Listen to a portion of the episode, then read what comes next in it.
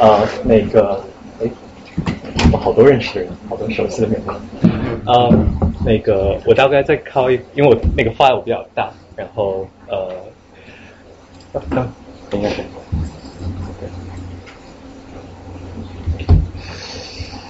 我先讲两句关于沙龙的可以情况吧。好，把那个好，那个啊，大家好，非常感谢大家今天来参加我们的沙龙。今天就来的人非常多。呃，首先自我介绍一下，我叫赵志成，我是这个沙龙的组织者。然后呃，我们这个纽约文化沙龙办到现在有这第十九期，我们每周六下午都会有，话题都不一样，涉及的话题非常广泛。然后当时办的一个初衷就是希望能够建立一个平台，让大家来自不同背景的人能够分享自己的感兴趣的话题和思想。这是一个一个简单的想法。然后希望大家。感兴趣的话，如果大家不在我们这个邮件列表里的话，有兴趣可以到休息的时候和结束了过来填一下，呃，登记你的邮箱，然后我们会通过邮件来通知每周的活动。然后，呃，对，今天是第十九期，然后今天非常感谢这个丹尼，难得这个在纽约停留一段很短的时间，然后能够花时间来跟大家分享他自己的一些经历，呃，非常感谢。然后。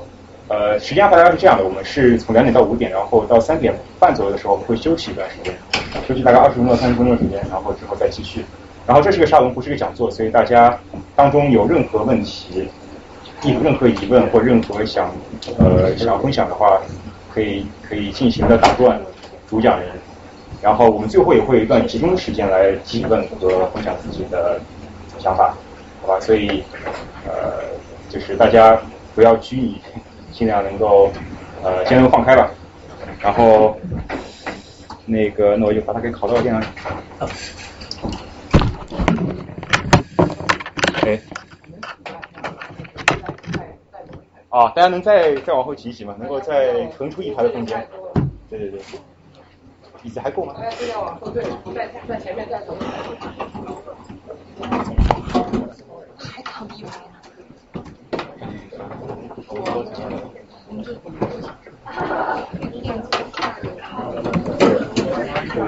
是。大家可以往往这边，这边再再有一个叫这边还有。OK OK。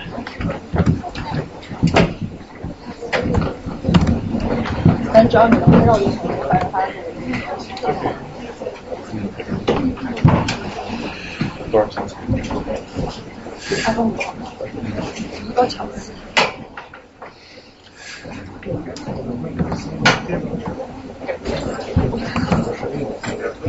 如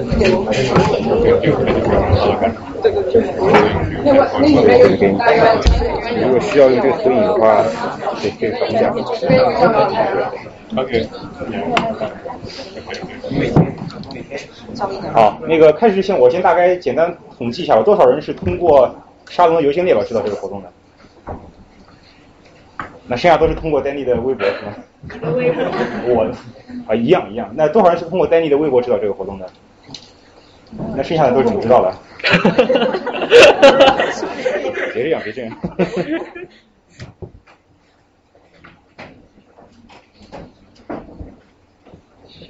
看一下啊，对对，诶，我是用显示的，对我没有打开。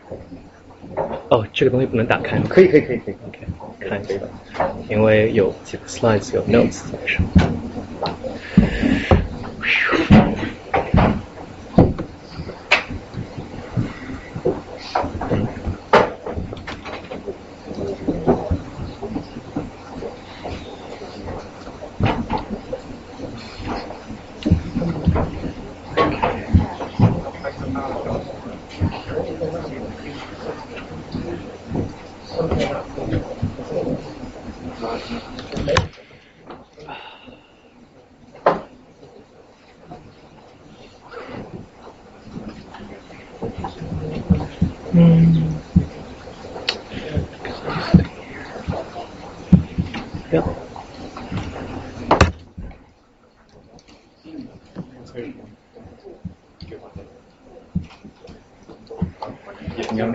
明显是吧？啊，对，三百，四百，只有两倍。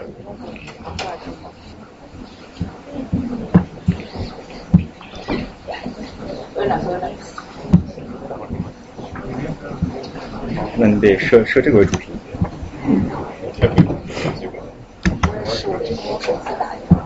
这个角度出现，我就一直怀疑你是怎么做的。我也准备好了。你这个设备不够专业啊！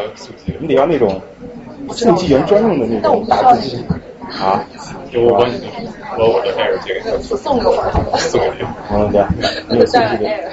好，我一个比较清楚的。对，我们这儿特别非常。还可以的，它是全能，它可以一边拍照，它可以它可以把你背下来，其实是背下来。这个拍照完了上传到十个时段网站上，是完成速记。这是黑话。不是，我耳朵上面放的是对方一张，因为我有的靠后讲。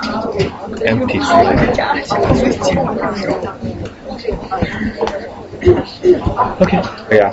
呃，OK，可以。行，好，那个大家就用极端热烈的掌声来欢迎这个。呃，那那个就先谢谢大家今天来到这里，然后谢谢志成就是邀请我过来。呃，我昨天晚上大概十二点的时候开始准备这个这个东西怎么讲。呃，有多少人听说过一个东西叫 structure procrastination，就是结构化拖延症。意思就是说，你故意去拖延，使得你效率最终效率非常高。然后我昨天晚上大概花了三个小时，然后 确实效率很高。我大概做了三十多个 slides，呃，在三个小时里面，所以我会今天尽快的讲。然后呃，确实挺多内容，我希望大家就是今天来这里三个小时可以有那么一点点收获，我就觉得呃很值得。呃，然后我先简单的就是自我介绍一下。我昨天在想应该怎么做自我介绍。啊，后来我就回顾了一下我很短的这个二十多年的这个人生，然后，然后我发现说，就是我的人生是一个很 typical 的一个 bell curve，就是一个正态分布的曲线。就我头，我是在呃巴西圣保罗出生的，有一个很奇怪的地方，就是 like 我都不知道我为什么在那儿出生的，就我爸妈就把我扔在那儿了。啊，然后出生以后，我又被大概两年以后被送回了上海，让我是我那个外婆外公带大的。然后呢，等我到上幼儿园的时候，我妈和我爸一起移民到加拿大去了。然后他们就觉得说，哎，这小孩子应该带到那个国外来接受教育。然后我就去了那个呃加拿大读幼儿园。然后读了两年之后呢，有一次我跟我妈吵架，然后呢那个时候我已经不会说中文了，然后英语说的非常好。然后我就跟他吵架，然后我就就是用各种就是他听不懂那种加拿大的俚语。在在在在跟他对骂，然后他就觉得很郁闷，他发现不对，这个孩子就是他骂我什么我都听不懂，以后不能这个样子，就长大了怎么得了？然后就觉得说还是算了吧，把他送回那个中国进行教育吧。然后我就被 ship 回了这个中国，然后一个人，然后是我那个舅婆舅公带大的，所以我从呃小学开始，小学、初中、高中是一个非常呃 typical 的，就是很很非常典型的一个呃好学生路线，这个。啊，上好，我我妈把我塞进一个好的小学，然后我去尽量去考到一个好的初中，让我再去一个好的高中，然后再上一个好的大学，然后大学毕业找一份好的工作，呃，所以就当中这一段，就我大概是人生六到二十二岁这一段是非常的，就是很很 normal，就这个正态分布当中的一段。然后呢，呃，从这个我找到那份好的工作以后，然后我辞职了。那个时候就过去的几年呢，又是非常的 outlier，所以说就是两头都是 outlier，然后当中是一个 normal 的，这个基本上就是我的这个背景。然后我今天是觉得有很多人来，然后我觉得就是说呃我的自己的一个目标，一个是让大家可以有一些收获，还有一个就是说希望大家可以有机会互相认识一下，然后就是说呃，然后我也希望就是能够尽可能多的人在这里。OK，呃，是这样，对，说一下。试一下，他那个有人说那个音响是不是有问题？管我说吧。对。嗯，所以我昨天看了一下后台大家问的一些问题，然后有人说就是分享，有人知道我过去两个月在那个来纽约和来美国，主要是去参加一个项目叫 Draper University of Heroes 这个呃 Draper 英雄学院，一个很 ridiculous 的名字。然后呢，想我分享一下这个经历，然后。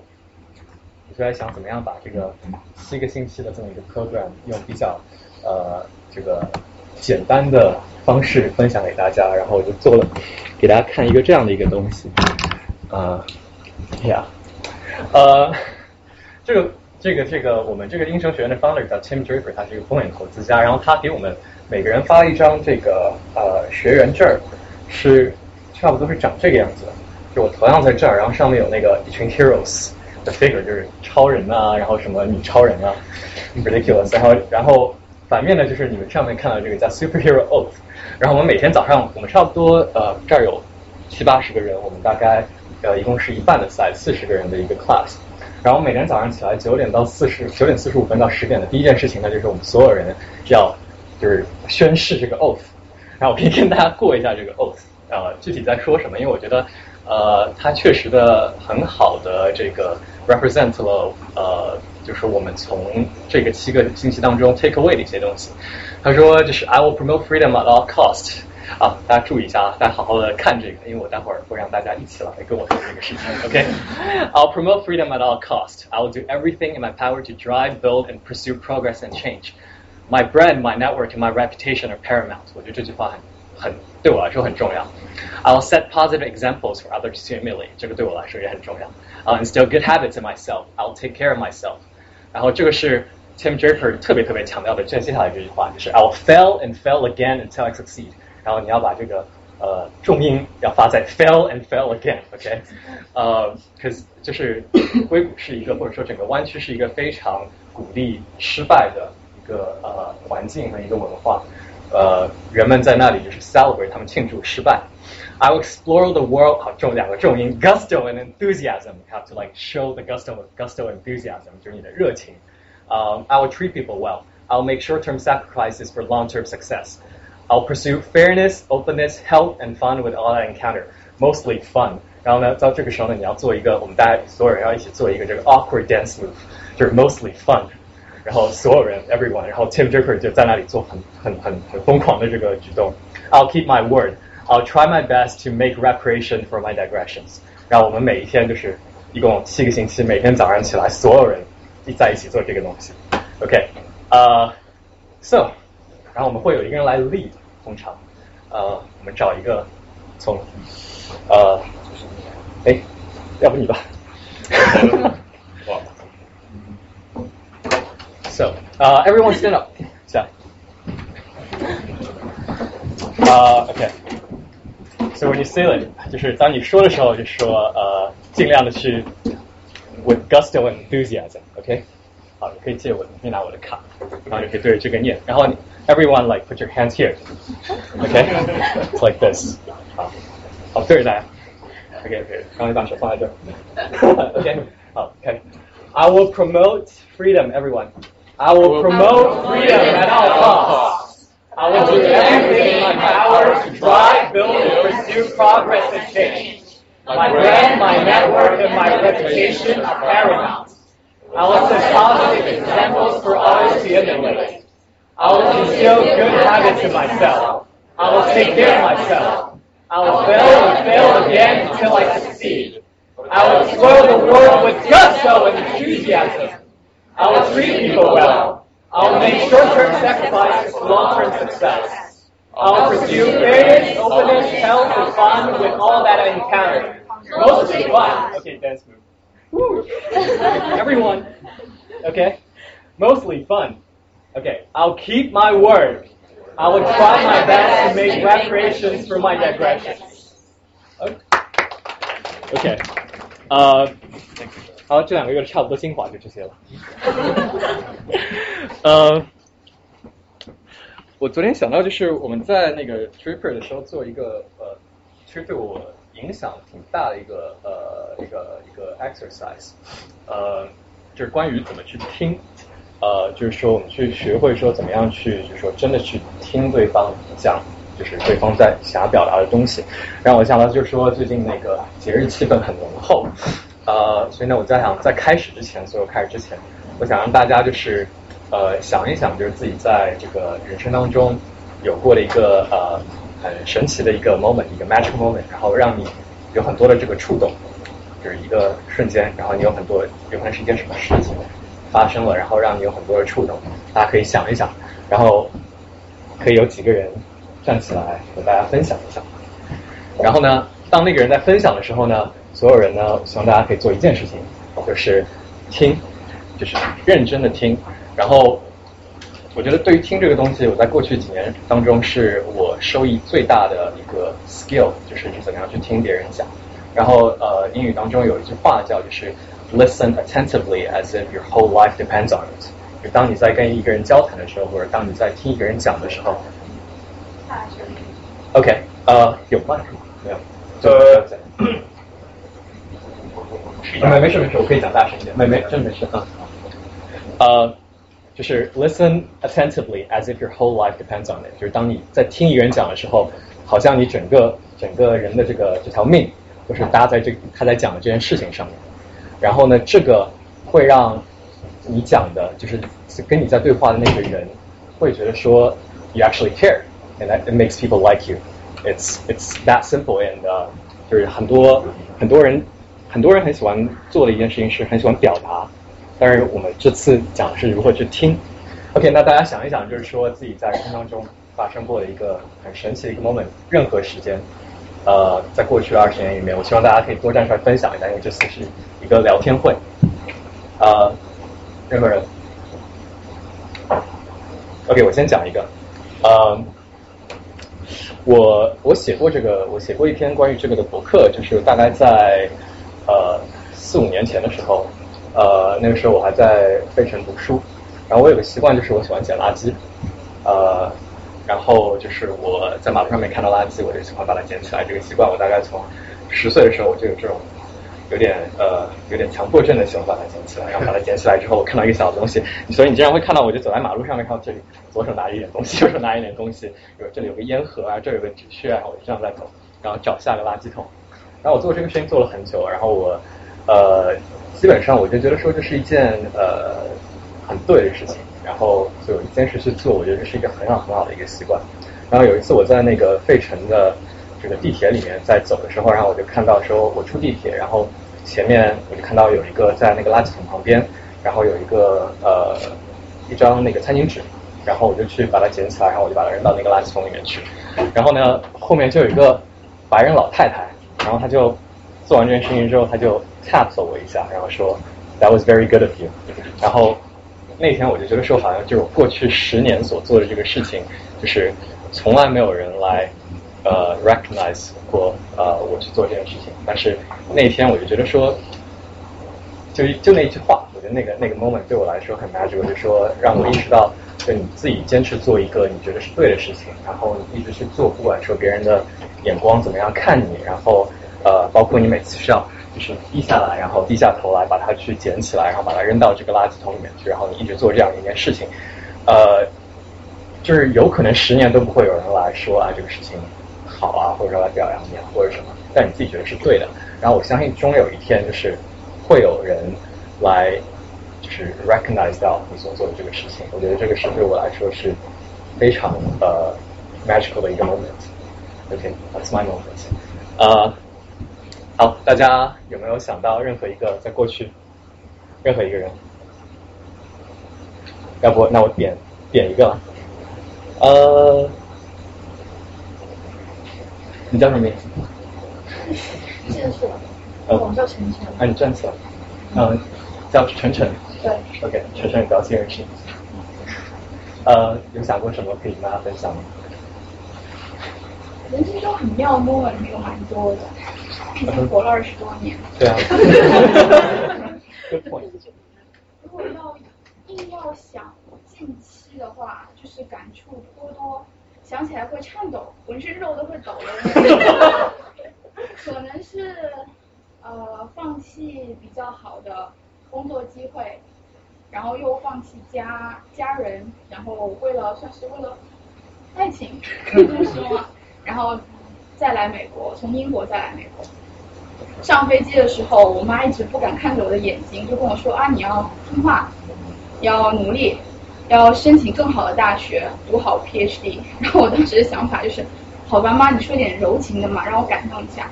然后我妈就一直，我当时也穿一件毛衣，然后我妈就一直在摘我毛衣上的毛线球。然后她也不说话了。后来我说，那妈，我走了，我要安检。我进去的时候，然后我一回头看，我妈整个哭瘫掉了。当时就觉得挺感触的，好像放弃很多东西，但是又有其他新的东西在等我。所以谁也不知道人生下一步怎么样，我也不知道我现在会站在这里。也不知道自己会被点的站起来，也不知道浑身肉又会又抖，还蛮妙的。大概就这样。啊，讲一个很小的一个 practice，呃，就是说当任何一个人讲完之后呢，大家可以做一件事情，就是呃一二三，然后说 you rock，然后你就指着那个人，就指着这个方向啊，指着那个人说 you rock，OK，、好，大家来一次，OK，one two three，you rock，OK，、好，下一个。呃，海英，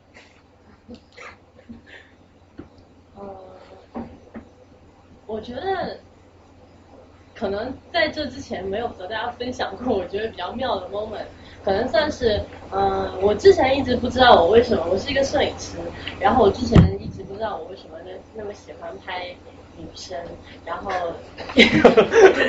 因为我不知道我自己其实是蛮少主动要求别人给我拍照，所以。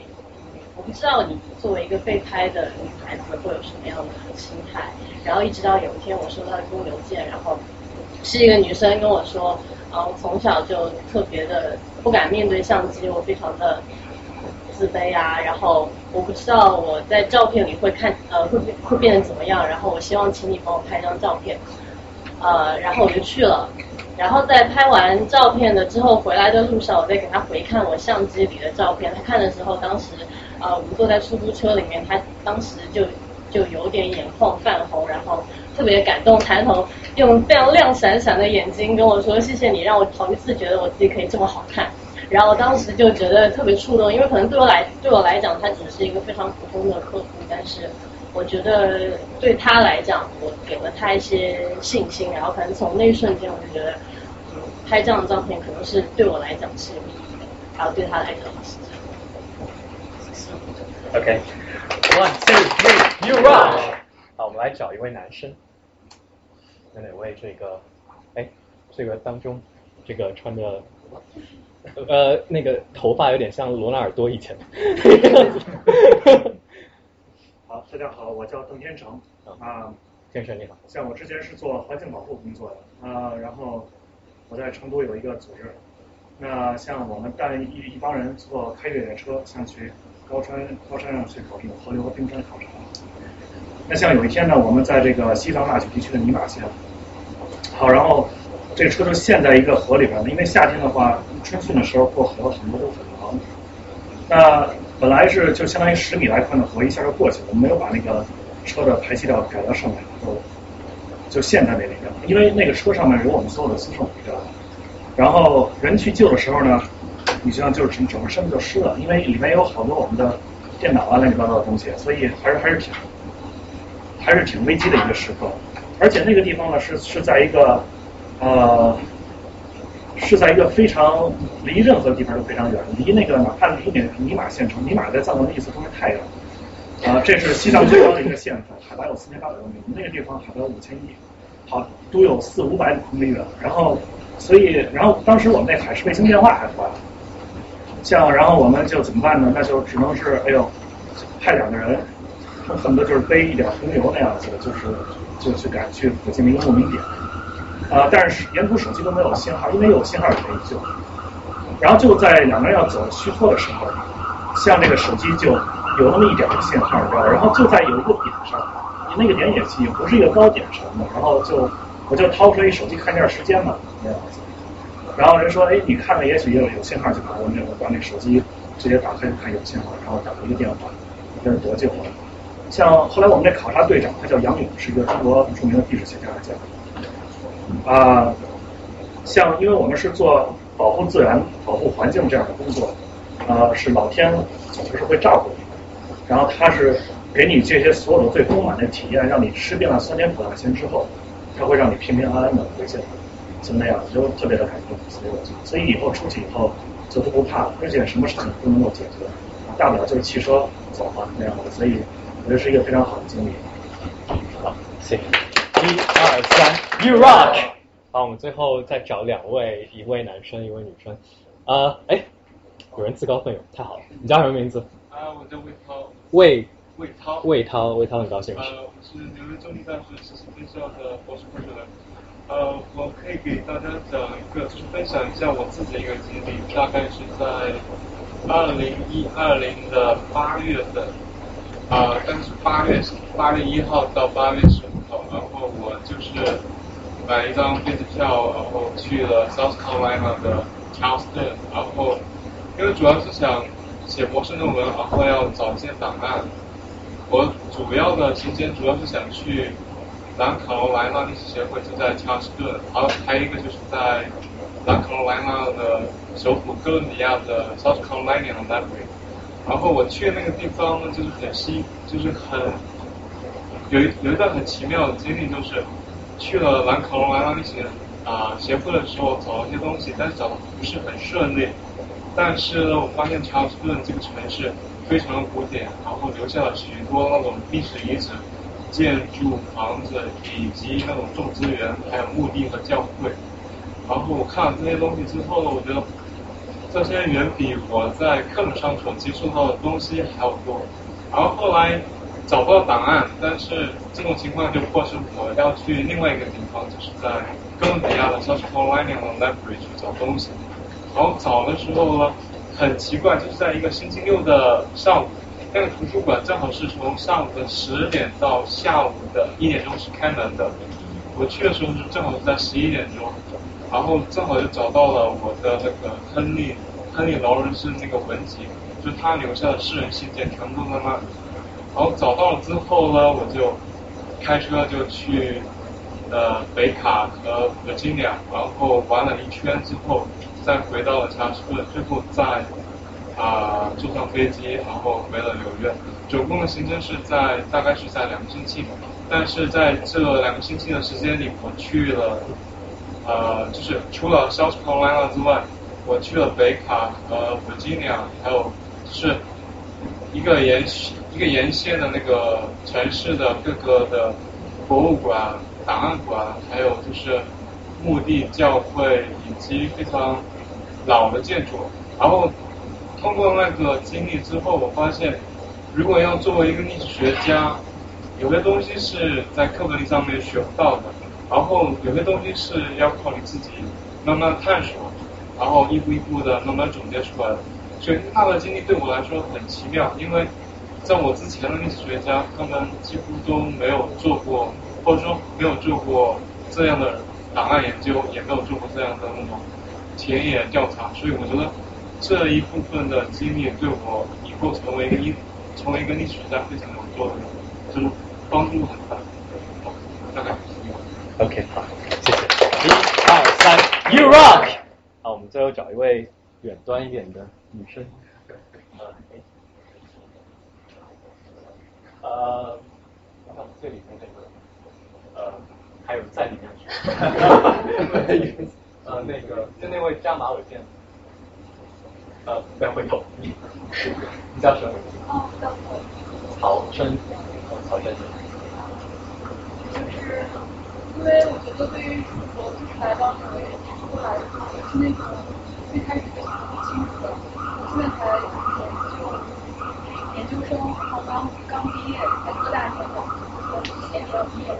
然后一年之前我来到纽约之前，我觉得对我来说。所有的事情都是一个，说是就是不是那种会事先规划的那种。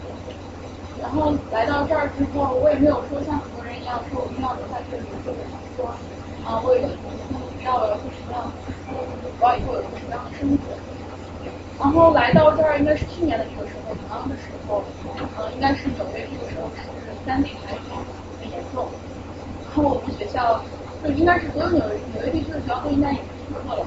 然后我所有的同学应该就在家，比如说积极准备复习考试，或者是准备就是啊找工作或者什么，因为这个时候应该已经。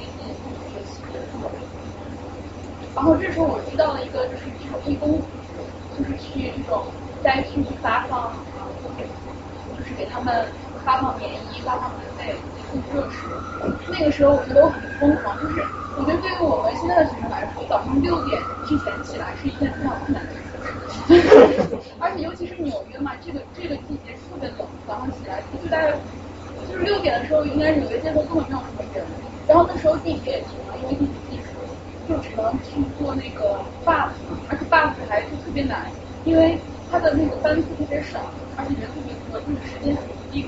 我就记得我那时候每天早上六点多起来，然后去坐到，我是住在各大边上嘛，就是上要跑到就下属这边来。去做志愿者，或者是更远的地方，比如说靠边，然后就是会做 buff 做特别特别远。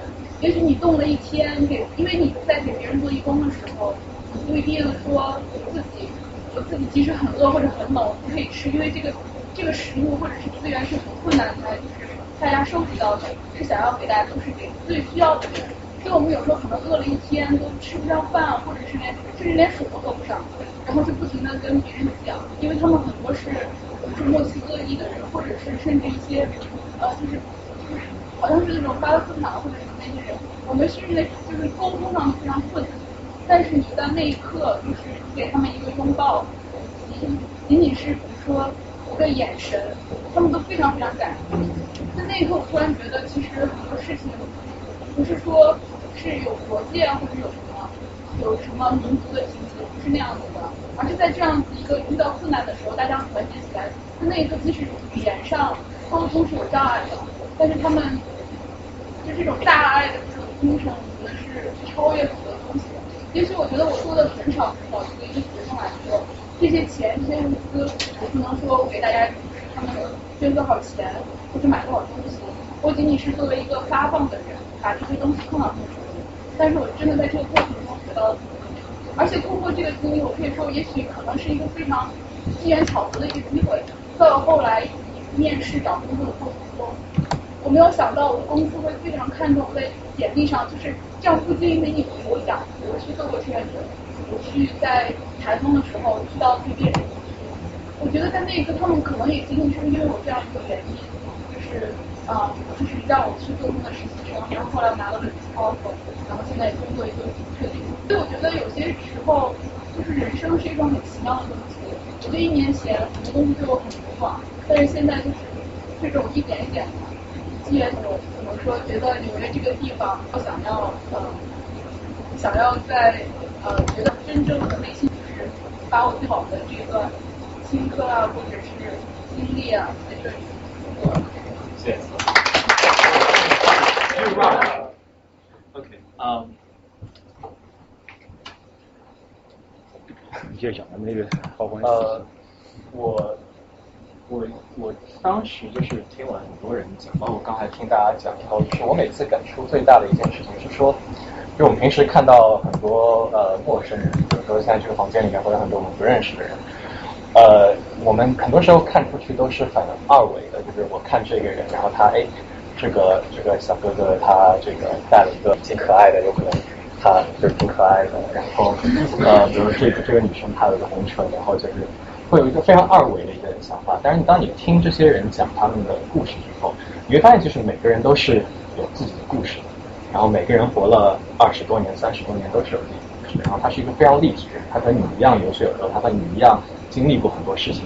然后你就会去想说，哎，这个人背后他有可能是出生在一个什么样的家庭里面？他有可能今最近刚刚发生什么？包括你走到超市里面去，你看到那个非常通常来说很不屑的那个黑人大妈在那里是这个是呃就那个柜台员，然后他前平时就是非常态度很恶劣嘛。然后有时候你会看到他，你会想，哎，他是来自一个什么样的家庭？他住在一个什么样的房子里面？他是不是有孩子？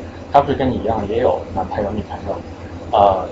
你就会想到说，这些人都是很立体的，然后这个其实我觉得对我来说就是去认识一个人，不管他什么样背景的人，然后对我来说最最有意思的一点就是，这个跟你去世界全世界旅游其实是一样的道理，只是说你去通过认识一个人去知道他的故事、他的背景。啊，这个就是关于听。OK，那接下来我们来讲今天这个正题。呃，其实我今天分两个东西讲，然后差不多每个东西我们差不多有一个小时这样的时间。呃，简单来说就是聊聊过去，然后聊聊未来。过去呢，我就讲十个跟创业有关的这个经验，然后未来呢，我就讲讲给大家展望一下接下来十年有可能会发生一些什么样的事情，在不同的行业，呃，金融啊，制造业、教育啊，那个五六个行业吧。OK，那我们尽快的来讲。啊，OK，就是在我自己过去这个创业的这段时间里面，呃，我就是在特别是在我从联客这个出来以后两个月之前，我就开始自己在回想说，究竟有哪一件事情是最最最最重要的？就对于创业来说，对于一个创业者来说是最最重要的。然后我就总结下来，包括我也跟很多人聊，发现到最后只有一件事情是创业者是要时刻记住的，就是找到这个 product market fit。有多少人听到过这个词？举下手。product market fit。在座有多少人是创过业的？先举一下手，把手举高一些，我看一下。有多少人是呃想过创业的？举一下手。OK，呃，所以说创过业的同学们，待会儿可以这个发表一下你们自己的这个观点。呃，所谓的 product market fit 就是有一个市场，然后你有一个 product，你要找到一个很小的一个点，他们要就是撮合在一起，要非常就是合适的。Fit 在一起，那么我觉得创业公司只分两种，一种是找到 product market fit，一种是没有找到的。找到的就是当你把这个产品放到网上面，或者说放到线下的时候，你会发现不断的，你几乎不用费任何力气的，有很多很多的人来涌过来，然后来说我要这个 product，然后我就所有人 line up，就是你放了一个这个呃这个 waiting list，然后不断的有人 sign up，然后你源源不断的看到这个用户涌入，然后你把这个价格提高，然后还是有人在买。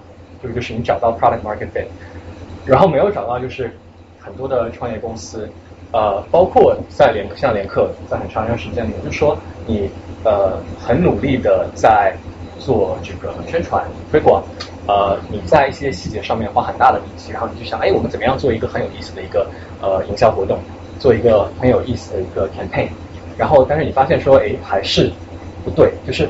你很吃力做这件事情，觉得你非常吃力，那意味着说你还没有找到那个 product market fit。然后下面写的是找到 product market fit 用最低的成本。大家觉得说对于一个创业者来说，最成本是什么？最大的成本是什么？时间，时间，时间。OK，每个人都说时间，我同意，完全就是时间。给钱，呃，还有很多其他的成本，我觉得来说都是包括在时间里面。时间意味着你要烧钱，意味着你的自信心。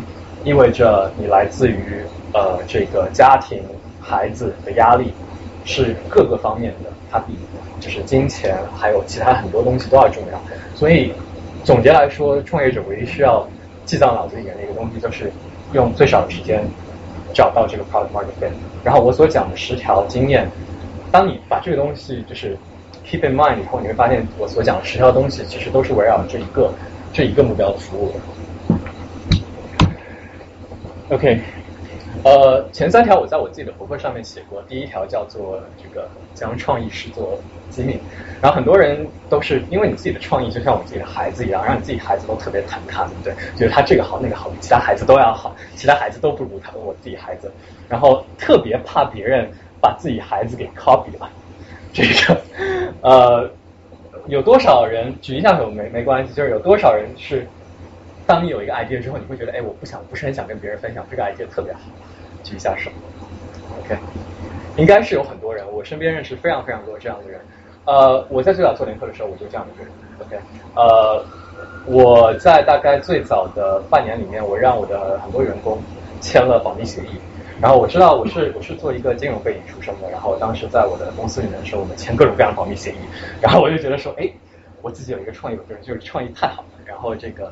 呃，一定有很大的 market，然后我就让我的员工签了一堆保密协议，每个人都要签，兼职的都要签，实习生也要签，然后我就觉得非常的 legit，看就我在做一个公司，呃，然后等我大概过了一年以后，然后我自己发现，哎，这个事情啊不大 work，然后我后来回头看看，特别是有一次印象非常深的一件事情，是我一个黑石的一个前同事。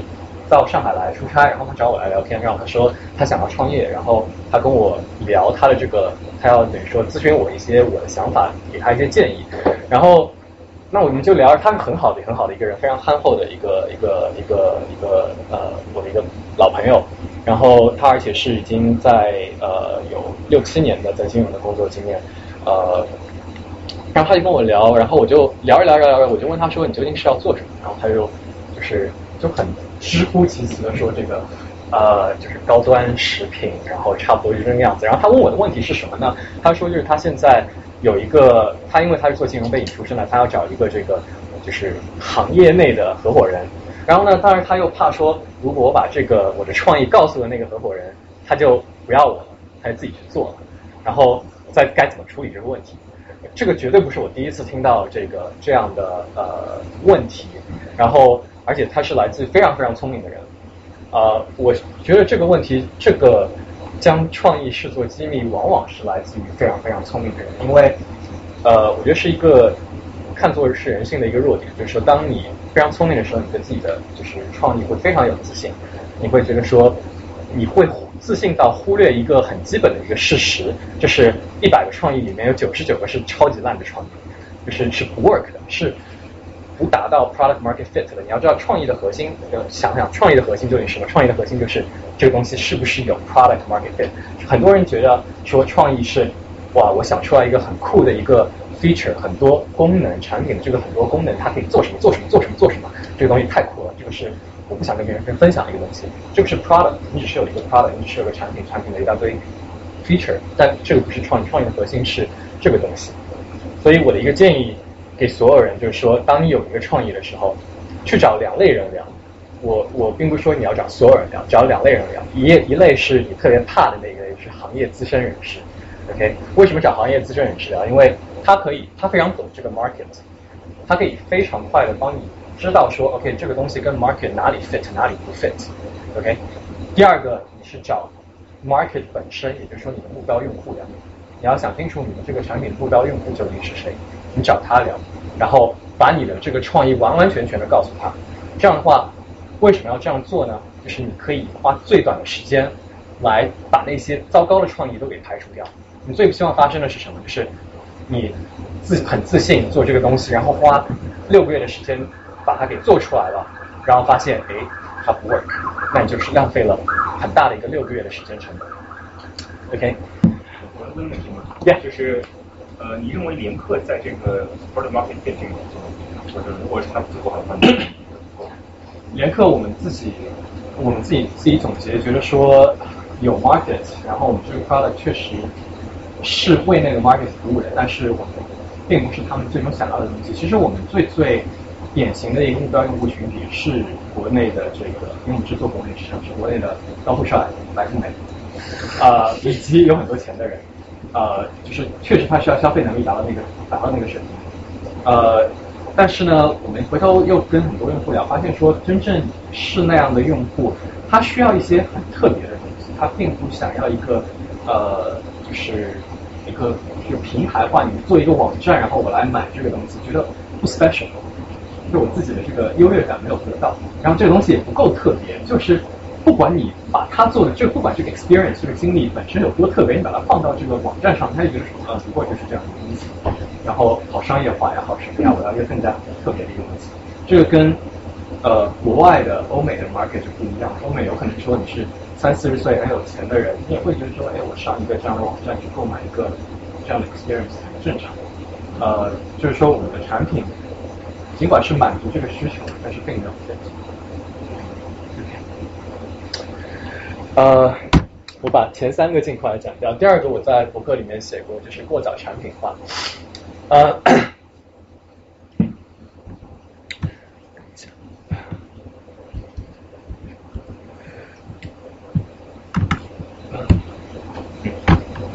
死机了吗？可能跑东西太多了，不好意思。呃，OK，我就凭空讲过早产品化。简单来说，就是很多人要想清楚，就是有多少人在听说过 Lean Startup 是吧？有人印象是 Lean Startup，OK，应该很多人知道，就是关于精益创业。他们精益创业这个理念在大概零八年最早，零八零九年最早被。其实这围绕于核心，你怎么样做一个 MVP，就是 Minimum Viable Product，一个最小化这个东西有没有达到 Product Market Fit，你是不是可行？我最早在理解这个。minimum viable product 的时候，我就觉得说我一定要自己去开发一个产品，然后就是这又是一种就是对自己人性的一种呃挑战，是一种诱惑，就是你觉得说我有很强的战斗力，我一定要做这个，我做的这个东西一定要是我自己开发出来的，我要去找这个工程这个工程师那个工程师，我要自己做一个产品出来。但其实完全不用这样，因为我们现在生活这个，我我自己认为，我们现在生活这个时代最大的一个好处就是很多很多的。开放的资源平台在那里可以让一个很普通的人可以去做一个可以百分满足百分之八十的需求的产品出来，一个就是任何一个人，很多人问我说，哎，我怎么样找工工程师？我怎么样找这个技术 partner？首先你在这之前，你先要想一想，就是说有哪些东西是你可以用的。比如说我在我博客里面写到，就是五个东西：微信、微博、淘宝、呃论坛，论坛包括就是豆瓣小组，包括百度贴吧，再最后加上一个就是有很多那种建站的网站，帮助你这个很快的建一个呃。Single page，呃，mobile friendly 的一个 single page，有很多这样的网站。我觉得这五个东西可以满足百分之八十的创业，或者说跟互联网扯上一点边的创业的这个技术需求。那你要考虑说，我怎么样用这五个完全免费开放的工具，尽快把我想要做这个 idea set up 起来。比如说，我有一个淘宝上，呃，不是淘宝上，那个微博上，呃，一个很火的一个朋友，他是开开那个。情趣高端情趣内衣店，我在博客里面写过这个例子。然后他就说：“哎，我是不是应该自己第一个人想到？一般人们第一想到就是说我是不是应该自己找几个工程师，然后来做这个 B to C 网站，然后我要把我的这个物流要建起来，然后呃我要做把这个网站做的很高端大气上档次。呃，但其实不用，就是做一个淘宝。很多人说啊，淘宝不够高端上大气上档次啊，我要做的是高端情趣用品啊。”有人确实，我有朋友在淘宝上面在卖单价五六万的东西，然后卖的很好，然后每每一个月可以卖掉大概六七件，也就是三十四十万的这个呃就是净收入，呃呃总收入大概百分之七十左右的利润，呃你是很难想象的，淘宝可以卖很贵的东西，所以说不用担心这个，就是你要想怎么样最简单的你的核心价值就是什么，然后怎么样用一个开放的东西把它给做出来，好，然后淘宝。但我后来又想了想，你要去建一个淘宝，你要花很多时间，你要做店铺装修啊，你要去 sign up，然后你要考那个淘宝的考试啊，呃，对啊。然后我后来就想说，能不能再简单一点？那么你就建一个微博，然后你建一个微博，你把你的那些情趣用品的那些衣服，这个这个 lingerie 啊，什么东西，你先把它发到微博上面去，然后你把这个照片一张张拍上去，然后你把价格打上去，OK，然后你就是告诉别人。有这样的你在卖这样一个东西，然后你再把这个微博号你发给前面我们说了目标用户，让你去想怎么样找到目标用户，有可能是你身边的朋友，有可能你上一些这个情趣用品相关的论坛啊、豆瓣小组啊、百度贴吧啊，让你去说一下，哎，我在这儿卖这个东西，然后你们有谁是感兴趣的？如果说他真的达到 product market fit，你会看到说哇，很多人在下面留言说哇，这东西好棒啊，哪里有买，现在能不能卖给我？就是他们是表达出一种。很强烈的渴望，说我钱已经在这儿了，你快点把东西给我，是这样的，这个就是你找到 product market fit 了。很多人喜欢出去做那个呃调查问卷，说，哎，我如果做出来了一个这样的一个产品，会不会用啊？然后一般就特别你跟朋友做的时候，他说，哎，这个东西很好的，很酷，你做出来了，我会用。我对于这个的一个最大的就是呃问题就是钱呐，就是你能不能先把钱拿出来？当你把钱拿出来，你说。就他说那句话必须是不是说你做出来我会用，而是说我钱已经准备好了，你快点给我做出来，或者说我先把钱给你。就是为什么我觉得 Kickstarter 呃和所有的众筹网站是一个很好的一个平台，就是说你先把钱给出来，就证明这个东西是别人愿意为之掏钱，而不是说免费的一句话说啊这个东西好酷啊我会买，到时候很多人 sign up，但是真正你把产品推出来的时候，你发现哎怎么人都没了呢？OK，呃，那么你考虑说怎么样？用开放的资源，这个是我呃，我最后说一句，我最两年之前两三年之前，我在当我还在就是学校里面，在大公司里面在做的时候，我是不知道这些开放的资源的。我觉得这是我自己在成为了 outlier 之后，我看到的很多东西。就我看到这个世界上，特别是在最近的五年里面，有越来越多的开放资源是可以使得一个人创业，或者说很少几个人创业可以做出来一个。很大的、很有价值的一个东西，这个在十年、二十年之前确实是做不到的。十年、二十年之前你要创业，确实要自己开发一个东西。但现在外面有很多、很多、很多的资源，开放资源可以供你使用。呃，我接下来在聊不同产业的时候也会聊到一些。OK，从平台开始起步。呃，简单说一句话的建议：第一次创业不要做平台，平台很苦的。呃，平台就是你要同时满足两最大问题就是你要同时把这个买方和卖方的流量给带起来。呃，相当等于说你要做两个产品。如果这里有多少人有做做过产品的经验，举一下手。做产品的经验，做产品是件很痛苦的事情。我以前我曾经做过一段时间的产品经理，我觉得这个是最最痛苦的事情。然后做平台相当于你要做两个产品，你要同时满足买家和卖家的需求，你要把流量带起来，同时任何一边的流量都不能够跌下去，因为一边跌下去，另外一边就说，哎，你这个网站没人气啊，然后我就不来了，然后你之前所做的所有事情就一下子就恶性循环，然后都没了，所以是非常痛苦的。大公司很适合做，我觉得腾讯。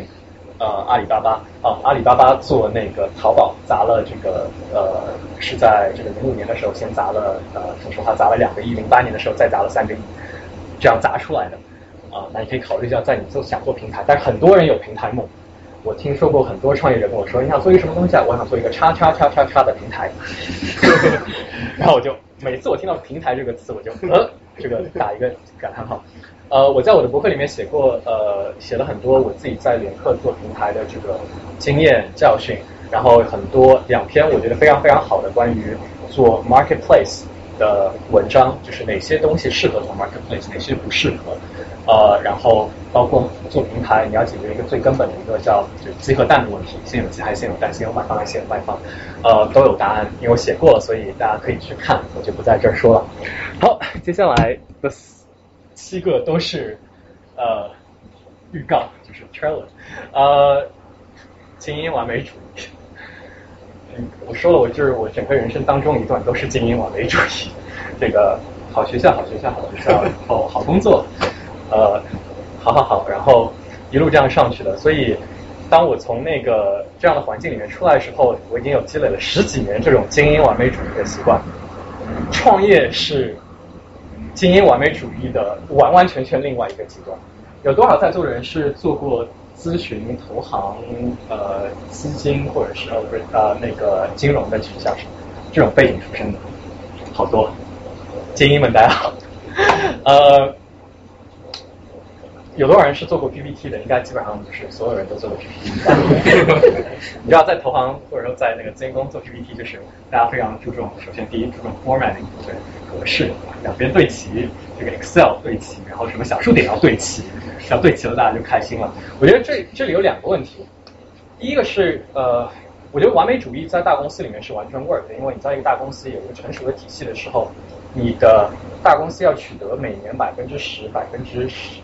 这样的成长，你就需要把公司当中的那些 inefficiency 给 fix 掉。这个时候你需要完美主义，包括你在投行里跟那些大客户，呃，在服务的时候，你没办法，就是你需要服务那个金字塔顶端的那些人。但金字塔下面那些人是想什么？就是我打一个很粗俗的比方，就是说，你现在在上厕所没有卷纸，然后我需要一桶卷纸，我不管你上面印了花什么，我就是要纸，你只给我一张纸就可以了。OK，呃，那么。以前在做金融的时候，就是呃，很多人是客户打个电话过来说，我要这个今天的这个股价，这个某某某公司的股价是多少？好，然后这个 VP 或者说这个 MD 接到电话，然后就是就吩咐下面的 Associate Analyst 说，你们给我准备一个 pitch，然后给我准备一个 deck，然后把这个十几页的 deck，把这个公司的 portfolio 全都弄出来，然后当中有一个数字是那个股价，然后 send 给那个发给那个客户，然后那个客户就说啊，谢谢。但其实我只要那一个股价就够了。但是 anyway，you have to，你必须要这个 over deliver，对不对？那么问题是什么？第一，完美主义很耗时间，而且最大的那个成本。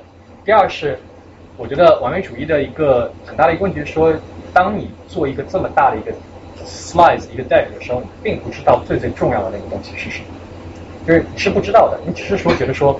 我要把这个也做好，那个也做好，这个也做好，那个也做好，我不能有一点点疏漏。你并不知道说真正对于客户来说最最有价值那个东西是什么，只能希望说我把这些活都干全了，然后客户会很感动，然后当中有一个东西会说哇哦，但你并不知道那个是什么。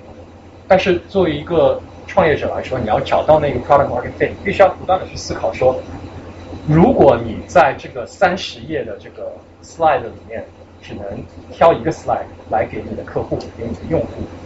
是哪个 slide？如果你上面只能写两句话，你会写哪两句话？其他东西都没有，就是如果是这样的一页纸，你只能发一样这样东西，究竟要给客户给到哪个东西？这个是创业者需要去思考。你没有那么多资源，你没有那么多 associate analyst、VP 来给你用。呃，批判思维，嗯，这个我觉得是大概我。最近一年感触最深的。呃，我们在我从小到大受到的教育都非常鼓励一个东西叫 critical thinking，大家都觉得 critical thinking 是一个非常好的，基本上美国教育的四年本科教育的核心都是教你怎么样去成为一个 critical thinker。然后我在创业之后发现一个很大的一个问题，就是这么多年的这个 critical thinking 的教育，它永远只在只只是在鼓励你去寻找到 critically think about the problems 的 faults。然后呢，时间一长以后，在十几年以后呢，我就成为了一个 fault finder，我是一个找问题的人。OK，然后我说找问题的人在大公司是非常好的，因为大公司需要你找到那一些 inefficiency，然后把它 fix 了，你每年可以有百分之五、百分之十的 growth。但是在创业当中，你需要成为一个 benefit finder，你要找到那一个对的东西是什么？因为创业公司就是一滩烂泥，然后你要在那一滩烂泥当中找到一朵鲜花。然后你要去创业公司就是很丑陋的，然后你的员工基本上不可能是这个跟你一样什么呃都是就是跟跟你在这个什么 Goldman 啊、Morgan Stanley 啊、McKinsey 一样都是这个 Ivy League School 毕业的，不可能，就是他们都是他们一定会有优点，但是他们也会有很明显的缺点。你如果说一直盯着这个他们的这个缺点去看，然后你会说，哎，这个做的不好，这个做的不好，这个也做的不好，你这个有问题，你那个有问题，Of course 他们当然会有问题。但你要想说，每个人首先每个人的好的那一点，他为什么你还你顾他，是因为说他好的那一点东西。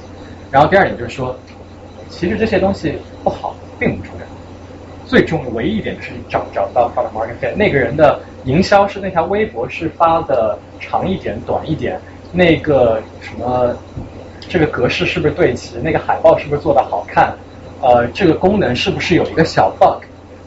OK，你如果说把时间都花在这个上面，你往往会忽略掉的最重要的那个东西就是 product market fit。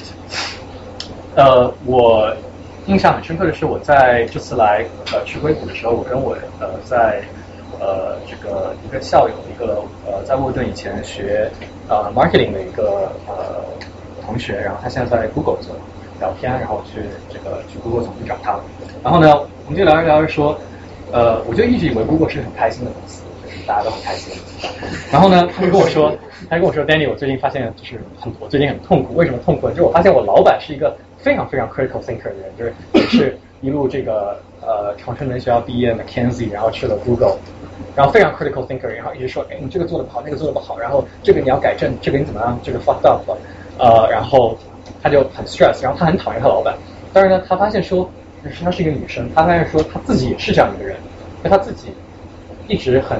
看着自己说，哎，我这个也做的不好，这个也不好，然后我就 life 生活就很 miserable，然后他就非常非常不开心，非常 stress，然后他又想说，他非常不喜欢成为他老板那样的一个人，然后所以我就发现说，这是一个所有接受精英主义教育的人的一个通病，然后当你成为一个创业者，或者说当你自己想要去做一些事情的时候，甚至我觉得说这个是。对我自己的生活有很大影响，就是你怎么样成为一个 benefit finder。因为我后来仔细想了想，就我觉得一个总结就是，当你每次想要去批判一些事情的时候，你会发现，任何人都会批判。就马路上纽约有很多流浪汉，就会自己跟自己说话的那些人。你要自己跟自己说话的人，你去听他讲，他都是在批判，他就啊，然后就 fuck government，fuck whatever，然后然后就一直在那里讲。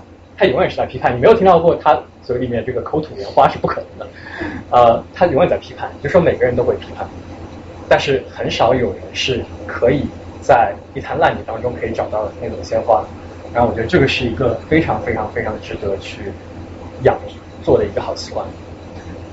所有的 critical thinking 保留一个独立思考这样的，我更加喜欢把 critical thinking 翻译成独立思考，而不是批判性思维。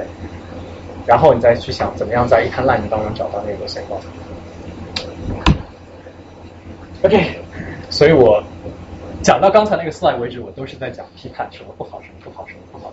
接下来我就不划掉东西了，都是讲应该做什么，找到一个呃很痛、很痛、很痛的痛点。呃，我很多人喜欢就是一杆子打翻一船人，就是用一个词儿叫接不接地气。呃，就觉得说。就是很多海归海归创业的一个通病，就是不接地气。然后我也一直在反思自己说接不接地气这事儿，然后我就觉得很多人认为硅谷回来的创业者都比较不接地气，然后我就这次去硅谷，然后我跟很多创业者聊，然后我发现其实硅谷的呃创业者，他们尽管说在用一些非常高科技的一些解解决方案，但是他们一直一直一直在讨论痛点这个问题，他们非常专注于痛点，我觉得这个其实最重要的，就是你能不能找到那一个呃。一个人在做一件事情的时候，他花百分之八十的时间和精力都花在这一个点上面，那个点就叫痛点。然后，如果举一个例子，就是九幺五八，有多少人知道九幺五八？听一下什么？啊，果然，果然我是在国内待的时间太长了。呃，九幺五八是一个呃视频聊天网站，就是一群这个呃穿的有点这个暴露的女主播，然后在上面跟那个呃。跟跟呃这个用户唱歌互动，但是但是是没有任何的这个不好的成分，就只是唱歌，他穿的露了一点。然后呃你每每一天基本上就是一个主播下面会有一千多个那种用户，然后他们平均一个人就是可以他他做什么就是买买虚拟物品，鲜花、皇冠、烟火，然后一个东西一朵鲜花一朵玫瑰呃。就是在那个去年情人节的时候，一朵玫瑰好像是卖呃九十九块人民币，然后那一天九幺五八卖了大概二十多万朵玫瑰。OK，大家不理解我，我其实一开始也很难理解。但其实做到什么事情，就是你找到一个痛点是，呃，消费者是谁？消费者是三四线城市的我们叫做土豪们，呃，土豪的。那土豪的痛点是什么？土豪的痛点是在三四线城市的时候，他有很多钱，但是没有人去这个 recognize 他的这个钱，OK，就他没有办法去说去证明说我有很多钱，但是我可以得到我的这个让人家觉得说我很重要，我很 important，就是每个人都希望觉得自己很重要，这是一个很痛的，我四处都找不到，旁边都是一些我就是就是那种。就是我非常不屑于，呃，我作为一个土豪，非常不屑于跟他们做朋友。那其实九幺五八就是找到这样一个痛点。那所谓的接地气，其实翻译过来是什么？就是你能不能找到一个非常本地化的一个痛点？你在这一群土豪里面找到一个痛点，你就接地气了。然后你究竟是用高科技的方法去解决它，还是你用非常低成本的方法去解决它？这是另外一回事儿，这跟接不接地气没关系。关键就是说。有，就是对于硅谷的那些呃在三藩市成长大的人的那些痛点和在三四线城市的土豪的痛点是不一样的。那你要去找到这些痛点，然后它很痛很痛。OK，专注，呃，我觉得专注是就是对于创业者来说就是不能够就是强调更多，就是专注基本上是我我个人认为你要不断的去想。可以怎么样更专注？OK，三个东西：场景、目标用户、地域。连客在一开始时候，呃，在这上三个东西上面，我觉得都不专注。呃，地域我们同时做上海和北京，我完完全全可以应该砍掉一个，要么是只做上海，要么只做北京。场景，我觉得场景这个东西很重要，就是你要去思考说，你做的这个产品，这个 product market fit，它究竟在什么时候 fit？就是。发生什么事情的时候，别人会想到你这个场景，而且他是在什哪里想到你？他是在，比如说呃，那个很多人用掏出这个东西的时候，是在卫生间在马桶上面，他是在这个时候想到你。那你要为就是这个这一个场景，在他在马桶上面的时候，你要去想怎么样打造整个产品，使得他可以在那个点完完全全的被。有陌陌，OK，很多人应该大部分人知道陌陌，在什么时候想到它？床上的时候，是你在盖着被子的时候，然后晚上灯关了的时候，是在这个场景下想到，这个是百分之八十的这个 use case。目标用户，你的目标用户究竟是谁？连客一开始觉得说我的目标用户就是白领，我觉得很多人做一个东西就是觉得说目标用户是？我的目标用户是白领。一般像这个像我这样背景出来的人创业都觉得说我的目标用户就是白领，因为我只懂白领。但白领其实是一群很大的一群人，然后你。所谓的你，当你真正找到目标用户之后，你怎么样知道你找到了？就是你知道怎么样去 reach out，你怎么样去找到那群用户？就是当你说我的目标用户是白领的时候，你是没有办法去找到他们的，因为就是你怎么样究竟把你的产品去告诉他？你说啊，我要加一个白领的群，听上去就觉得好就很累对不对？那当你知道是比如说高端情趣内衣，一般来说，其实买高端情趣内衣的是之前买过高端情趣内衣的那些人，我觉得这个就很 specific 了。那你就可以想，OK，我要去淘宝上面去尽量去看哪些人是有可能，我要找到这个数据，哪些人是买过这个东西。OK，然后我给这些人，包括有些高端情趣内衣的讨论论坛，他们是之前买过的，然后我可以通过这个渠道去 reach out 到他，这个时候你就知道我找到目标用户了。所以说，地域、场景、目标用户这三个是三个三个点上面，你都可以去不断的去想，我所要做的这个事情，我怎么样可以砍掉一些，再砍掉一些，再砍掉一些，因为你的资源很有限，就是 product market fit 你的那个针头越细，你越才可能找到。嗯，第八个就是销售和盈利。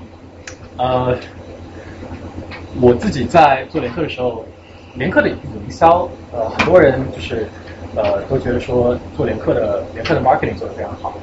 呃，我们大概在今年年初的时候，甚至有呃百事想要做一个 year long 的一个 campaign 叫呃 Live for Now，然后觉得说联客的这个团队的运营和 marketing 做得太好了，然后想我们去帮百事做这个代运营，然后可以给我们一笔钱。呃，然后我们当时非常想冲，就是觉得说应该专心做好自己的事情，还没有接。但是 result 就是结果是我们的 marketing 做得非常好。但我现在自己后来一直在反省，我说对于一个创业公司最重要的东西是 sales，不是 marketing。你要去不断的想说你怎么样去 drive sales，因为 marketing 是一个，我觉得只有大公司有这个 luxury，有这个奢，就是有这个 privilege 去做 marketing，因为 marketing 是不帮你挣钱的。我觉得很多人现在在创业的时候不去考虑挣钱这件事情，其实我觉得挣钱非常重要。呃，很多人我听到的一些这个创业者跟一些特别第一次、第二次创业者从特别从好的工作当中出来的，像我这样。他会说我已经做好准备，两年我不要挣钱，然后我基本上钱已经都摆好了，一百万摆在那里，我就做好准备，两年不用挣钱也没有关系。呃，我个人经验是头六个月是是这样的，你会觉得说头六个月你有一腔激情，呃呃一腔热血，呃，但是后来你会发现，就是随着你的不挣钱，你的钱我觉得是一个次要的一个问题，最主要是你团队的呃事情，你身边的人的压力。会使得你的本身已经很艰苦的创业会变得更加艰苦。所以我觉得，我前面讲过一个 milestone 是找不找得到，找到 product market fit 和没有找到一个 product market fit。我觉得第二个重要的 market 呃 milestone 就是 break even，就你在你要去时刻的考虑你究竟怎么样做可以尽快的去 break even，就可以使得你收支平衡。然后你要去想，我做的每一件事情都是要为了盈利去这个去就是。是 sales driven, profit driven。那有一个观点是说，很多人做那个现在特别是互联网产品，喜欢积累用户，然后我觉得说用户积累到一定量了之后，用户会自然转化成这个呃，总有办法转化成现金流，转化成收入。我觉得这个怎么说呢？这个很像你玩俄罗斯方块的时候，很多人喜欢把两边两边都堆起来，然后啃当中的一条东西。有的时候它 work，很多时候你会挂掉。work 的时候非常爽，然后你会有 bonus points，对？这个四条四行一起消，四行一起消。但百分之八十的时候你是挂掉的，你没有等到那条树那条东西。OK，那你就要去想说，怎么样的你可以更加 lean 一点？前面说到 lean startup，你可以更加精益一点，就是一行一行一行的销。你要去不断的考虑，究竟怎么样挣钱？你做的一切事情是，你是一个 business，你是以挣钱为目的。然后你的 marketing，如果你做任何 marketing，它是怎样是 sales driven 的？为什么说你呃 keep 一个 sales mentality 很好？因为你当你去做 marketing 的时候，你是一群人看知道了呃你的品牌，然后他们去了你的网站，这是有个转化率的；去了你的网站，再买了你的东西，又是转化率。这几个转化率之后，真正买了你的东西的人是给你掏钱的人没有几个，那你何不直接从最底那一层？买你东西的那个东西，那些人让你来着手，不需要那么多转化率。OK，重视销售和盈利。呃，最后两个，呃，有多少人知道那个 Y Combinator 一个孵化器 YC 诀窍是什么？OK，呃，这是在硅谷呃非常非常有名的一个创业的一个孵化器，在 YC 呃 Y Combinator 人们只做三件事情，OK，第一个叫做呃 ship product，对，经常尽快的把你要做的东西做出来，code 就是写写代码，ship product，也就是呃 YC 的那个创始人叫 Paul Graham，是一个非常非常非常厉害的一个大神，他就跟他说你要做三件事情，第一件事情叫 ship product，那这个前面我们已经讲过了，你怎么样用最短的时间把你想做的这个叫做产品的东西给做出来。第二件事情就是与用户沟通，呃，这个又是一个非常反和那个呃商学院教育非常相反。商学院教育喜欢最喜欢大家在商学院里面创业的时候最喜欢做两件事情，一个叫 brainstorm，就是一群像我们这样的这个很聪明的一群人，这个在这个房间里面讨论这个东西怎么样比较好呀，然后这个用户有可能会怎么样呀，然后这个 feature 是不是这样改改会更加好呀，然后 market size 有多大呀，呃，这是一个。第二个，然后我们就觉得，然后聊着聊着觉得说，哎，总有点不踏实，我们还是问问用户吧。这时候会做什么？嗯，survey 一样，这时候你就做一个问卷，然后你把这个问卷设计的非常好，然后你就发出去给给这个给亲朋好友们，然后亲朋好友们来做，然后你看这个 statistics，然后看了看，你就觉得说是 statistics 嘛，对，基本上是往那个五分那边偏的，说明这个非常 significant。呃，然后你就觉得说，哎，我有信心，然后把它放到我 business plan 里面，我做了这个 primary research，我自己做了这个 research，然后一切都 work。哎，当你 roll out product 时候，发现又不 work。呃，所以说 YC 包括 Lean Startup 强调的一件事情就是，走出你的房间，走出办公室，到马路上面，到咖啡厅里面，到 Starbucks 里面，或者说到山沟沟里面去找你的用户，而且是目标用户去聊。Survey 是非常的 bias 的一个东西，就是你完完全全不知道用户在填一张表，填一张表就跟我问你说你我做了这个产品你会不会来用，问这个问题是我觉得是基本上是无效的。你要聊的是说，OK，我现在有这样一个东西，你最好有一个很简单的我们前面叫做 MVP minimum viable product 出来给他，然后看他怎么用。你只要去观察，然后你再去跟他聊说，他说这个东西不好，这个这个功能有问题，然后很多时候就是。我刚开始创业的时候非常 frustrating，就是说，觉得我这个东西明明设计的那么好，我考虑了那么多，你怎么就用不来？你怎么这么蠢？你这个中中国中国网民的这个用户习惯怎么这么差？给我的那个那个就是你的这个目标用户，你要去跟目标用户聊天，把百分之每次当你我觉得就是想要去 brainstorm 召集大群这个你的这个呃合伙人一起聊的时候，花十分钟时间聊就讨论你们怎么样去跟用户沟通，接下来就出去聊，去马路上面拉人。然后不要，我觉得在 brainstorm 那个环节是你很是在自己的 comfort zone 里面的。有的时候我不用去找马路上不认识的人去聊天，我也不用很奇怪的去拉人，我就在这里 brainstorm 一下，好像我们都很聪明。嗯，这个味儿跟用户聊天。然后呃，我前两天我最近我在 j e f f r y 的时候，我们呃最后做一个呃一个小的一个项目是跟比特币相关的，然后我们做比特币安全，然后。我们那个团队，呃，另外两个人，他们之前没有创业过，然后他们就一个是一个是那两个人都是做 banking 出身的，一个人是在 Morgan Stanley 做了七年，一个人在 Royal Bank Canada 做了五年，然后他们就开始 brainstorm，然后就说这个，因为我们要跟哪些人打交道呢？我们要跟那个用户打交道，比特币的拥有者；我们要跟银行打交道，我们要跟保险公司打交道，然后我们要跟这个有这个 safety deposits，就是那种银行的小额的那种公司打交道。他们就在聊说，哎，这个有可能 work，这个可能不 work，然后。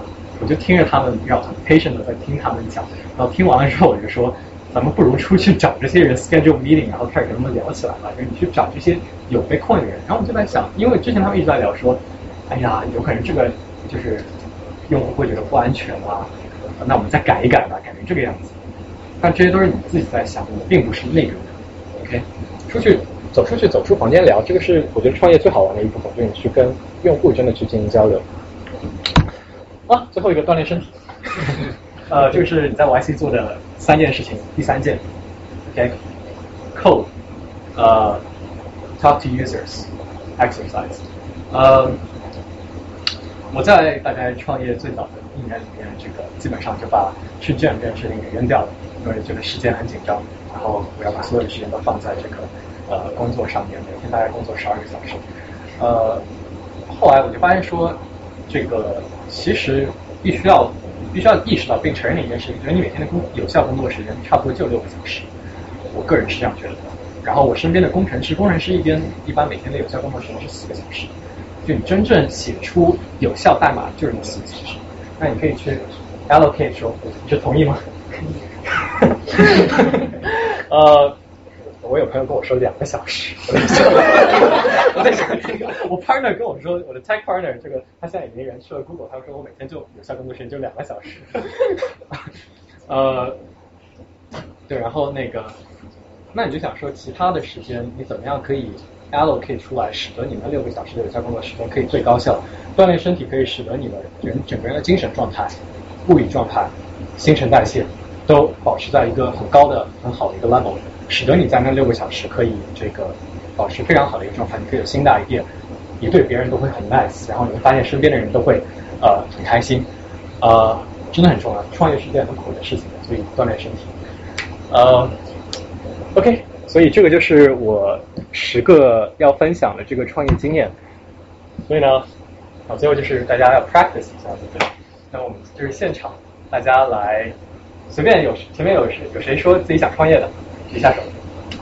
刚刚举过手的朋友。哎，我能我能提一个。呀，可以提问。就是如果我们把纽约文化沙龙作为一个商业，呃，就是如果把纽约文化沙龙作为一个商业模式来运行的话，我想听大家有什么好的想法，就是怎么样是一个比较好的商业运行方式。我们一个来先记住一个纽约文化沙龙，呃，还有谁？好，那我们就来做纽约文化沙龙吧。其实，我们就把这个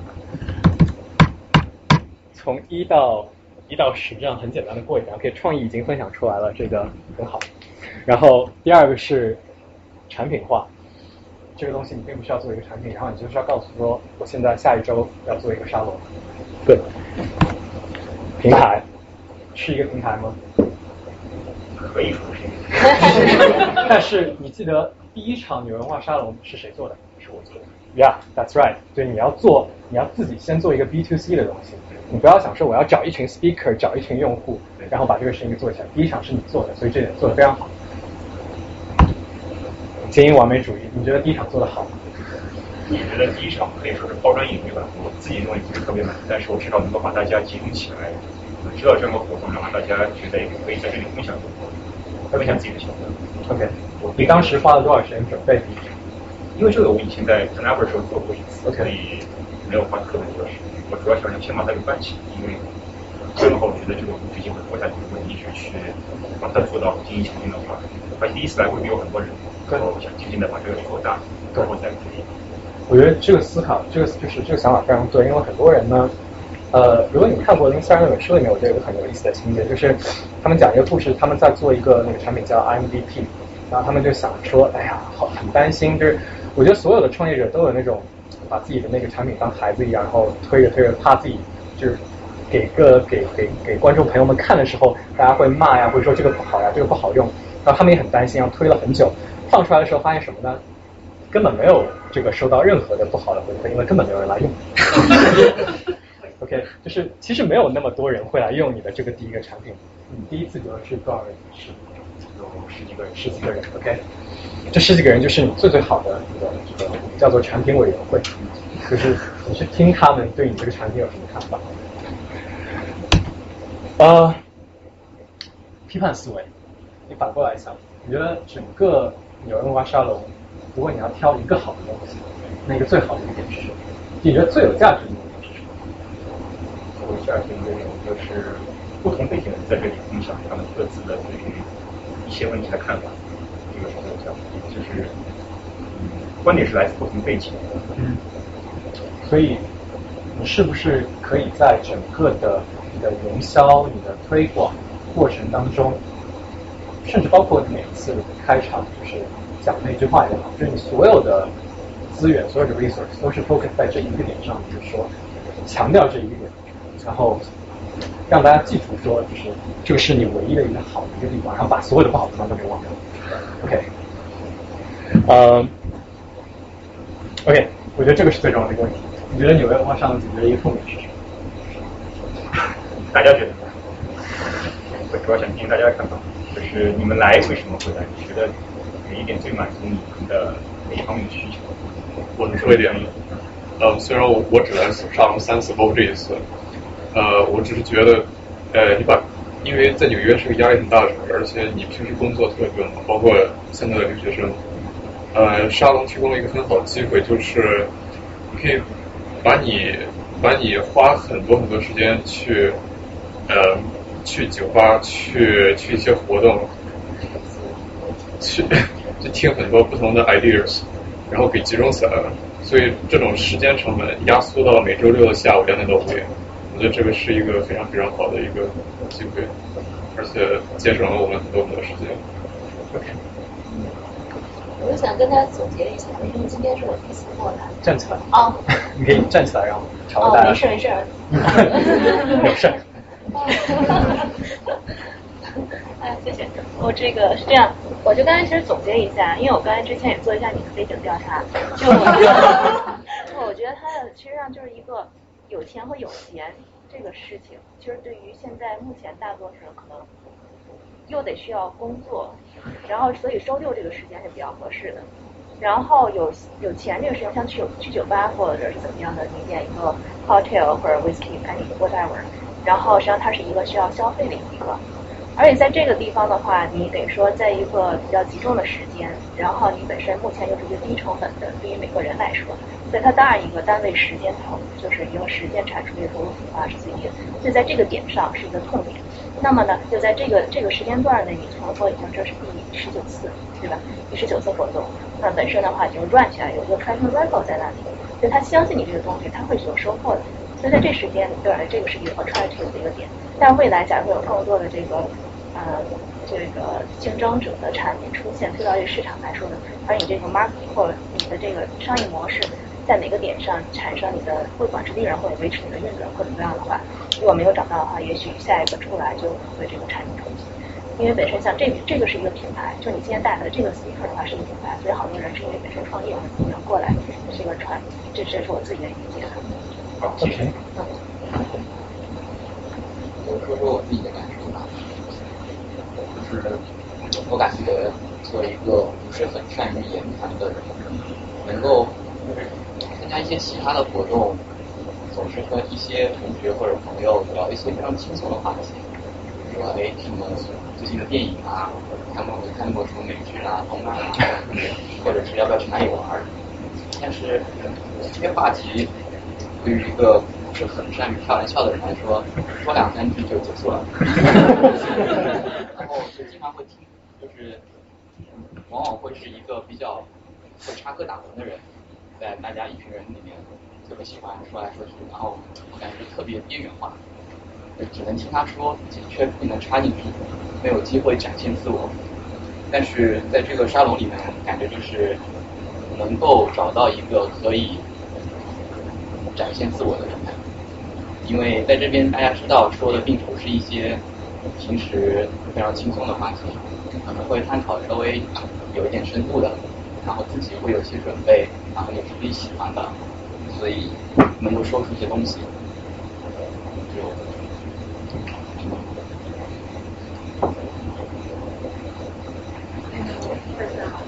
嗯，我觉得咱们现在这个平台呢，主要能够给。在座的每一位走出自己的小圈子，因为我们都是分布在纽约的每个地方，平时有自己的生活小圈儿，然后这么一个平台就让大家走出自己的小圈子，进入这样一个大圈儿，然后分分享各自的经验，比如说上一期的那个摄影，然后这一期的这种创业，因为我自己呢，呃，我五几年也创也尝试过创业，然后也是想建立一个这样的平台，然后是针对艺术生的。呃，然后当时也是就是您刚刚讲的那个十点，我们每一点基本上都尝试过，然后每一点都失败。比如说坐在家里啊，那个 brainstorm，然后没有去很多的接触我们的那个目标客户，就在那里想我们这个东西要这样设计，然后可能那个市场就会更加受欢迎，然后我们这个应该要怎么办？因为我们当时是觉得就是艺术生嘛，他。像那个商学院的学生，商学的学生就比较的喜欢做各种 group 啊，然后活动比较多呀，他们把自己推销出去。艺术生呢，虽然就是说有的可能就是 确实很有才能，但是他们就不会太善于把自己的展呃产品或者什么推向市场，或者说推向他们的 potential employer。所以我们就想建立一个这样的东西，然后试着帮他们，或者通过培训啊，或者通过我们的平台一个展示，也是想联系 employer，然后然后把这种 students，然后在我们的平台上分享，让他们各自都 recognize。但是真的就是说，呃，没有，呃，我们执行力一方面就是我们创业者的执行力不够强，另外一方面就是啊没有太多的跟这个市场的接触，在另外一个方面，作为就是我们是想。啊，通过一个这样 social media 的平台，但是我们的创业核心的团队里面没有做 IT 的，然后我们就只能够通过外聘来做，然后很长时间他都没有做出来，所以最后就导致了一个那个创业失败。然后，所以就我觉得您这您这样的一个平台，我们就可以听到很多很多的故事，学到别人的很多很多的经验，然后可能以后自己再再次尝试这样一个道路，或者说走别的道路，都可以啊。啊，听到很多的经验，有很多的分享。这个问题啊，还有人说，我们再找一个，找一个。啊，那个呃，我觉得就是呃，大家对跨学科的东西都感兴趣的，然后持续感兴趣的人，他是有共同点的。就是这一部分人，其实他可以蹦一个新的圈子。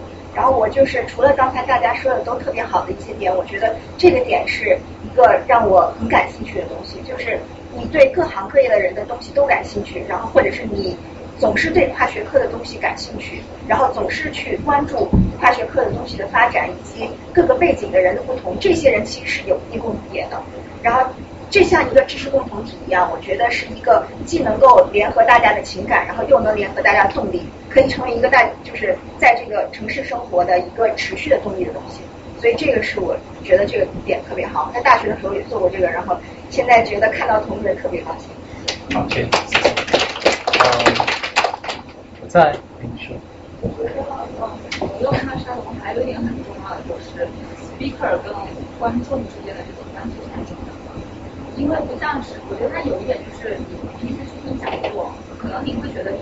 对这个主讲人的这个世界是很了解的，但是我觉得纽约文化沙龙它第一季的主讲人都是我们认识的人，像我第一次去法人，然后之后每一期每一期主讲人，我觉得我都可以跟他沟通，我觉得这一点是很多普通的讲座不能够带，不不能够带来的。还有第二点是我同意你说的那个一个主题是很重要的，因为你想每一个人我并不是每一期上过去。正是因为沙龙每一期，呃，可能每一期每一期它的这个点是非常不同的，所以说我可能会选择这个去做。我觉得第一个就是跟主讲人关系，第二个是他的这个视角。嗯，我我给志成呃这个意见，就是说，我我自己是这样去碰的这件事情的，我举两个呃已经大家知道的例子，比如说一个是携程，就做个人很多订票网站，呃。所谓的痛点就是，你看到当没有订票网站之前，所有人花一个小时、两个小时跟房东打电话，花非常非常多的时间去做这件事情，而且他非常需要做这件事情，而且他花很多的精力啊，非常 frustrated。这是一个。然后还有一个就是，呃，比如最近国内呃打车，就是你站在马路边十分钟、二十分钟、三十分钟，你不会离开那里，你不会放弃这件事情，就是你一定要需要打到车，因为你没有。别的办法就是会花这个时间精力去做这件事情，所以说为什么我说所谓的一个痛点就是你在做一件事情的过程当中，比如说你在移动 transportation 的过程当中，你花百分之八十的时间精力都花在哪一个点上面？只有只有一个点，我觉得任何一个产品就只有一个点，就是其他的东西都是建立在找到这一个痛点之后，你把这个用户带进来之后，你可以有这个比全的故事，然后让他觉得很开心。但其实真正痛点只有一个，然后你要想说，整个纽约文化沙龙的痛点有是究竟是哪一个，而是花很多时间，然后他必须一定要做这件事情。呃，我想在我们结束之前找找一个大家在听的呃人，可以分享一个自己的一个 idea，然后所有人哎好，哎有两个，那就这位先来。我创业呃我。我的我现在来先先，你叫什么名字？哦，呃，我叫徐某，徐某呃，徐某，某呃对，我徐某对，徐某你好。呃，我我这个，啊呃，我有很多 idea，但是这其这是其中的一个。呃，在八九十年代，中国出现过一种东西，呃，叫做小炼油厂。小炼油厂，跟大家解释一下。呃，小炼油厂就是把嗯、一些石油饮料啊，呃废机油，呃废塑料，呃用加热的方法，呃让让这个，因为废塑料它们也是石油产品，用加热的方法可以让它分解分解成柴油、汽油等可以烧的油。嗯、当时的那个小炼油因为自动化技术使用起来很麻烦，呃，所以呢。而且做的也非常大，非常笨重。依照我们现在的机械加工技术，呃，跟电子自动控制技术，可以把小炼油做的就像冰箱或者洗衣机那样的快速加电一样。呃，而而且是全自动的，就像手动洗衣机。呃，把原料放进去，呃，就可以出油。呃，所以呢，就想做这这个东西，把做成一个小炼油的，呃，像洗衣机或者电冰箱那么大小的小炼油。呃设备，然后让所有人都可以用废机油跟废塑料去做出可以给自己提供用途来。好，大家听到了那个石某 的的这个创意，那我们可以很快的来过一遍。OK，第一个石某已经做到了，呃，产品化，嗯，现在还站起来一下，然后你会来回答一下，大家觉得说，呃，这个东西怎么样可以尽快的用一个最低成本的方式把它给推向市场，就是让证明说，可以这个东西是有一定的这个 traction 的这个 product market。任何人，嗯。比如说你先做出这么一个原型机，然后你让我们把塑料都带了，然后相当于是你做出那油，然后我能相当于塑料换那种油呢，或者是付出一个很小的费用，看有多少人能来，然后这可能是测试大家是不是感兴趣形成的一个方式。我我给你，我觉得在他这个点上面继续说，我觉得非常好，把就是柴油、废油都带来。但我觉得更好的是，都不需要一台原型机，你让大家把油带来，你到时候自己准备好油换给他，你看有多少人会来。OK，就是我我在这篇博客里面写的一件事情，就是说你做一个产品，产品是一个把服务变成自动化的一个过程，就是油废油进去，好油出来，这是一个自动化的过程。你先用人工的去验证它这个东西 work，有人愿意来做这件事儿。OK，你跟大家说，OK，我今儿就在你家门口，你把废油给我带来，然后我给你好油，然后你坚持做两个星期，你看有多少人会坚持做这件事情，是证明说它确确实实是有这个需求，然后是而且是循环的有这个需求。OK，就是这个快的过到第三个，OK，这不是一个平台，是一个功能，我觉得很好。呃，你觉得这个东西怎么样可以避免说，怎么样可以这个呃你现在的想法是怎么样把它给做出来？然后你觉得你现在想法怎么样可以更加简陋的把它给做出来？你有技术吗？有技术。那没有做出来的原因是？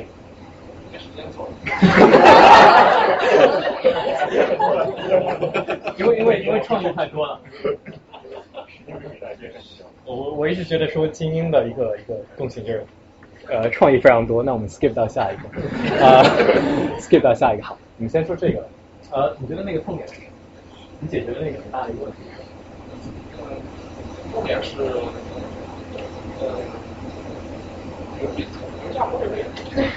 这个重点。油价贵，呃，那我们就比如说在场举一下。哦，还有还有一个重点是，呃，就是这种设备它很小，小炼油厂很小，然后，呃，它就呃很难使用就是现有的加油站这种渠道来卖油，而这种机器它可以精确的统计油量，呃，然后把就是这个机器可以连上一个就是我们做的 marketplace，呃，像 eBay 那样子，呃，或者像 Foursquare 那样子，就是呃告诉旁边的司机哪里有什么小炼油店它就有，然后这样的话小炼油店的油就可以卖给司机，如果他自己用不完的话。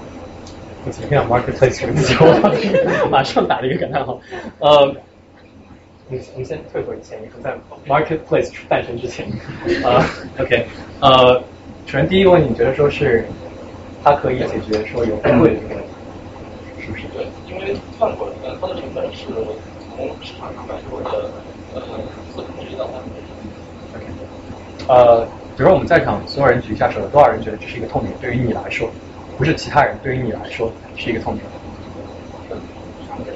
在纽约，在纽约比较少，开车比较少。在纽约大家就在你人生任何一个过程中是一个痛点。那个机器可以直接，比如说我如果要加油，像像我去加油站一样，我把它一个放，然后我就可以给我车加油。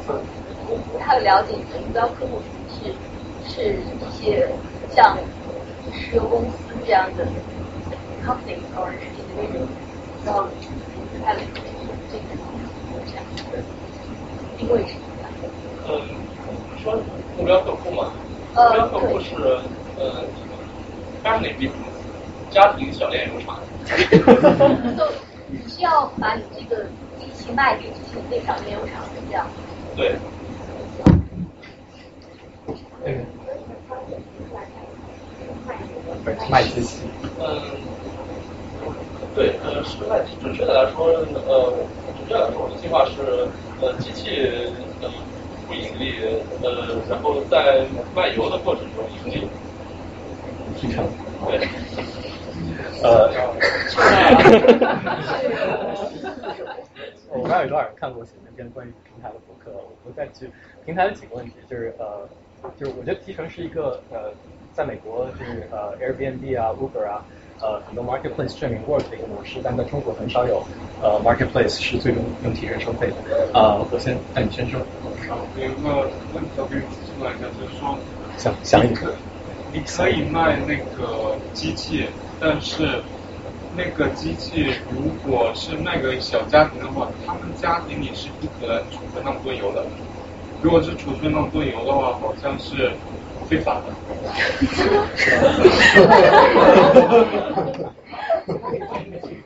就是说即使你有废油的话，你不能超过一定的量。如果是要回收的话，你小家庭是不可能做这种事情的，是非法的。他可以做这种回收，他可以把这些东西回收出来，然后再就是即使是回收的那种油的量的话，应该是很小的，如果是以家庭为单位的话。所以是小炼油厂。徐某的小炼油厂。OK，呃，好，我们前面已经讨论很久，这个我们录不到下面去。就你只要考虑这，其实我觉得包括呃很多人前面提出的问题，很多的批判性思维，呃，我觉得其实那些都不重要，关键就是你能不能找到一个那个好的点，这个东西，其他的就是。有很多就是在诞生初期是违法的、不合法的、灰色地带的创业产品，呃，很多你在历史上可以找到很多，基本上好的、最最 disruptive 的东西都是一开始那个样子的。所以你要找找到，还是说这个东西究竟是不是在解决一个很重要的一个痛点？嗯，场景、目标用户、地域，我们就最终最后过这一个吧。这三个东西是给谁的？在什么场景下用？给哪些目标用户？在哪个地方？我认为，呃，大大大家也可以说，大家也可以想，就是觉得说它有这样一个产品，你可以在什么区域的哪些人，在什么样的场景下最有可能要这个东西？呃，大城市郊区，呃，相对贫困地带的人，呃，当我离 city dump 近，就是离那个城市的家庭填埋场近的人，呃，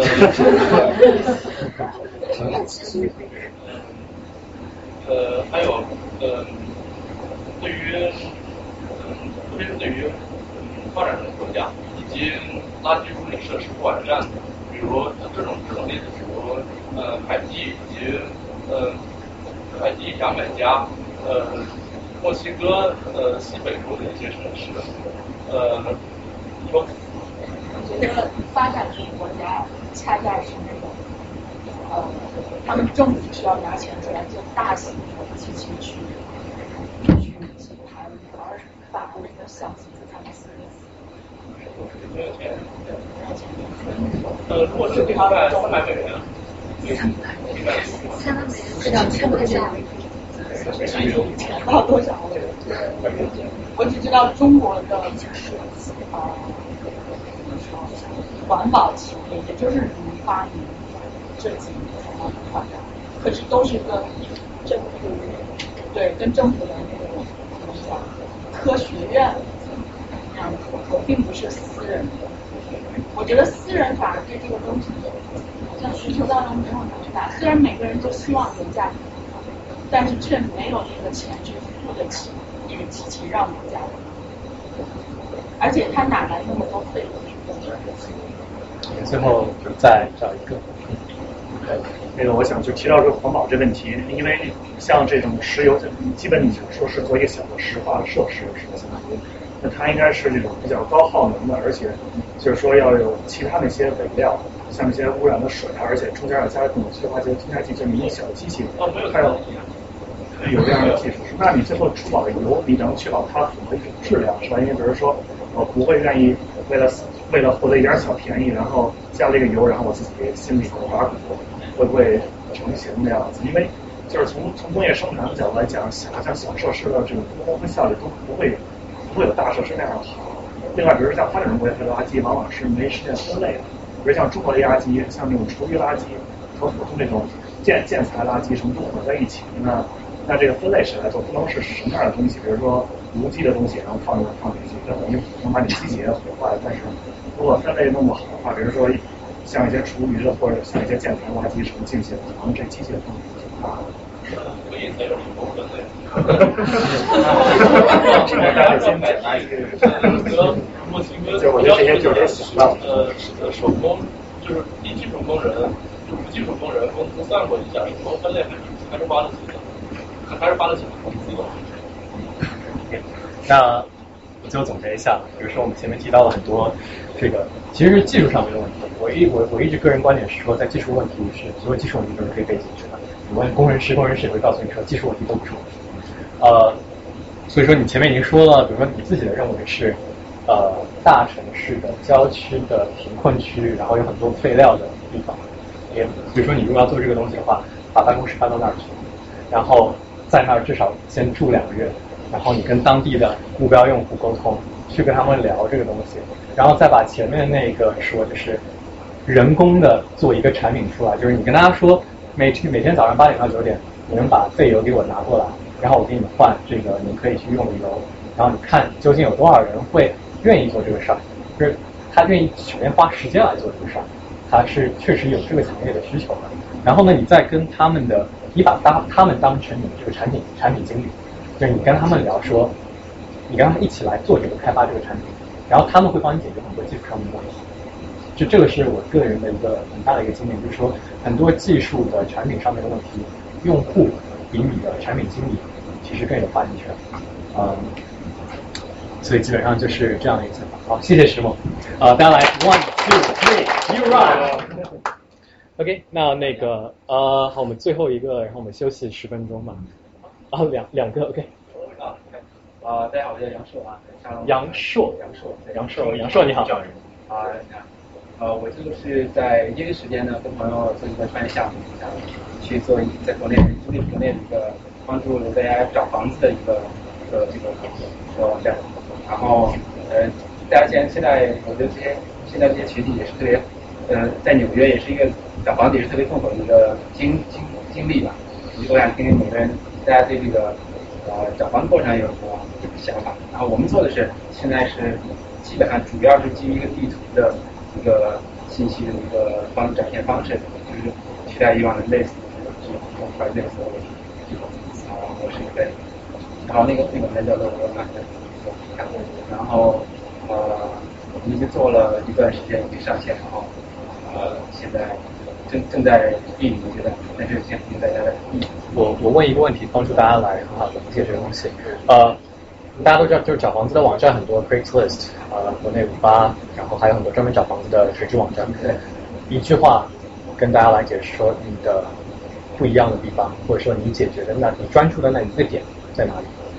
就是利用这个信息的可视化，数据，嗯，分析分析数据，呃，去帮大家找房。就是说，主要是在可视化上，也就是说是，其实用户体验更加好。OK，呃，大家有任何问题吗？就是关于前面的几个点，其实我觉得最主要那个点就是痛点嘛，就是它的找房子的时候，你最主要的那个痛点就是。特别想听大家各种痛找房子。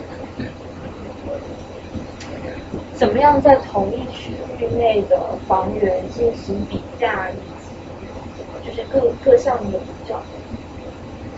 对，就从房型到价格，到就是在同一个区域内，房型、价格，然后以及条件的内饰，就是图片。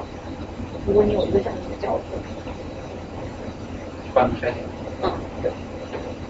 其实我觉得找房子就是要选择度的过程，这些都是选择要考虑的。选择是选择方面是比较这边，这边快乐一个人。嗯。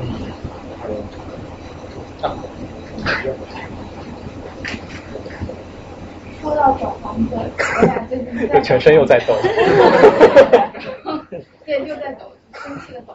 我想说，您说那个可视化，但其实 Google Earth 都已经可以做到。因为比如说，我想找一个房子，我知道它的地址，我就会输进去，又可以看到周边街道啊，有一些还会中介公司会给你里面的内饰，这样子内外都看清楚了。但对于我们两个来说，比较担心的问题，第一个，您说找房子去买还是租？呃，呃，sorry，租租。哦，我们是买。你看，这问题就要先说清楚。别大家看了半天，然后觉得好满意，突然发现它是租。然后另一个问题是，我们在找房子的过程当中，比较担心的是，地产之间是可以共有资源。大家都知道那个房子在租或者在卖，但我们不知道是什么人，有多少个人在看，什么样的人跟我们在抢。他们出价是多少？这些我们是不知道的。但如果你可以告诉说这个房子有多少人浏览了，多少人联系过中介，多少人出价了，我们才知道自己理想的价位。如果那些人出价已经 offer 已经超过我们承受范围之内，我们就不会再去看那个房子了。其次，我们也想知道那个房子曾经的住户是什么样的人，或者现在也有人在提供服务，就知道那个房子有没有死过人。收费的服务十一块美金还是十四块美金查一次。我们只想死过人这事儿更不吉利，咱就算了，无所谓，我不知道就算了。但我想知道它有没有发生过，比如说什么重大的火灾啊那些方面，就比较或者是比较详细的一点细节。很多人做很大，像装饰啊那些，没有人去关注到底那些小小的东西，包括房东允不允许你去装修，或许允不允许去钉钉子这些都没有人去说。现在这些信息是没法获得。对，一定要聊很细，但是你根本不知道这些细节，你就对他没有兴趣。这大概就是我的一个特痛特痛的痛点。呃，我最后总结一下，我觉得像你说的非常好，就是说那个是一块多美金专门做我死过人的那个服务，我觉得是一个非常非常好的一个创意的一个想法，而且是一个很好的公司，专注于一个非常细的点。这个时候，当你细的时候，你不愁你这东西卖不出去，为什么？你可以不一定要卖给用户，你甚至可以卖给其他的做就是搜房的网站，大的平台。你专门来解决那一个小的需求，而且当你只有三四个人的时候，你可以把这一件事情给做好，然后别人一眼可以看出来，就是查有没有死过人，而不是说我是搜房网。OK，我觉得呃，所以说非常好。这个其实在补充一下，就是开刚开始的时候，我们是通过写了一个爬虫去爬几个网站的这个 list，然后把它放在一个地图上，发现因为也是有和这个几个大的主要的发源。或者是呃用户去看这方面，那我们一开始就想把它写在网站，后来发现这个跟别的网站可能会很像，现在写九九房或者国内的搜房网站，他们都是什么相当于做一个 aggregator，和其他网站加一个这样，缺少一个特点，就是你的网站上东西不是唯一的或者不是 unique，这这个呃也是后来遇遇到问题，后来我们就去想办法去。去发现豆瓣上的质量太高，然后我们去豆瓣搜房上啊，去去一个一个把他们的帖子弄上去，然后去豆找去找豆瓣搜房看这个豆瓣搜房活跃的人，去叫他们去来看这个网站，然后发现那个其实是呃将来转化率更高，他们的质量更好。呃，我们应该。我想我们现在可以休息五分钟，然后我们四点钟再回来，然后最后差不多一个小时，我可以把下一个话题尽快的给讲完，大家可以休息五分钟。上洗手间喝水。好，洗手间在出门左转再右转，饮水在那里。大家如果想加入沙龙的话，可以把邮件写在那个桌上一张纸上。好，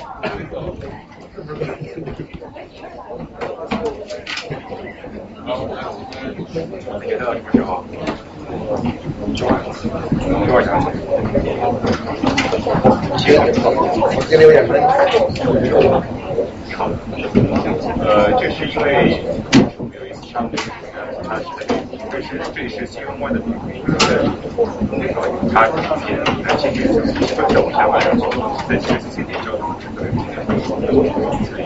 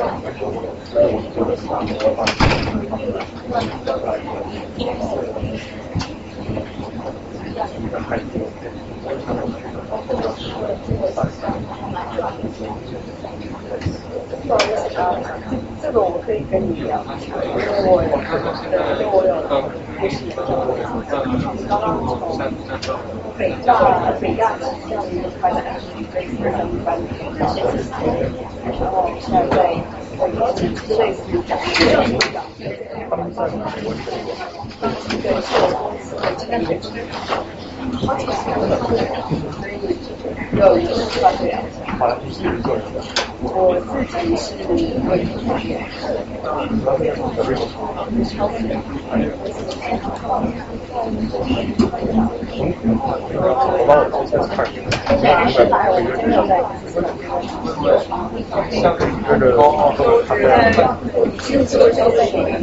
对，现在还在。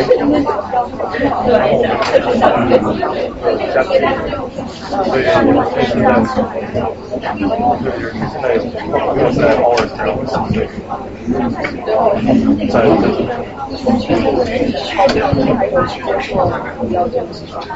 不一定，所以我现在要选要做选择就是说是来退学，然后因为我们是我们比较也没有正式收入的，刚好就可以我们自己的团我们加起来还有到现在有大概现在有两百多个人，然后到明年三月底，我大概应该已经能三百多个但是不不不用再来这儿买但是我我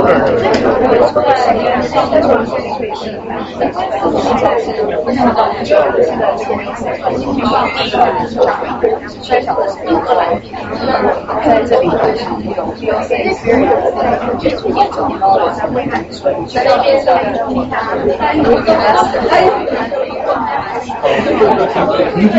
教会姐我觉得。最大的可能性是大环境支持，就是第一，中国的确不让机器人呃，对，所以这些方面我们做的包括在那边看的美国，然后得到啊，另外一方面就是国外的投资现在就是 real estate 在这边，所以 market 是一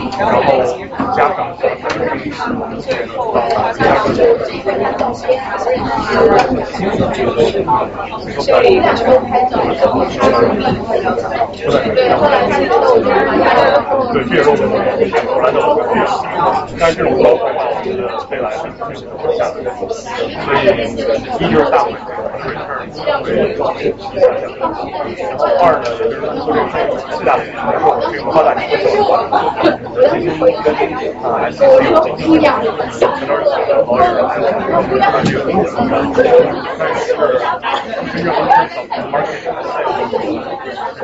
没有花太多的时间发展。我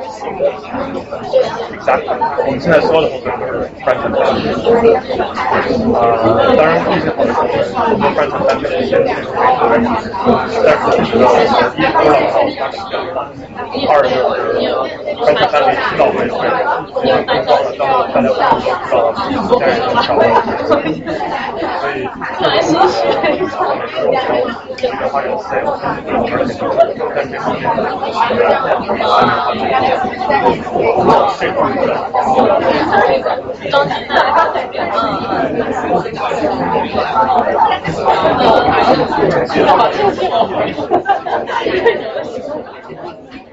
到 person 的这个 person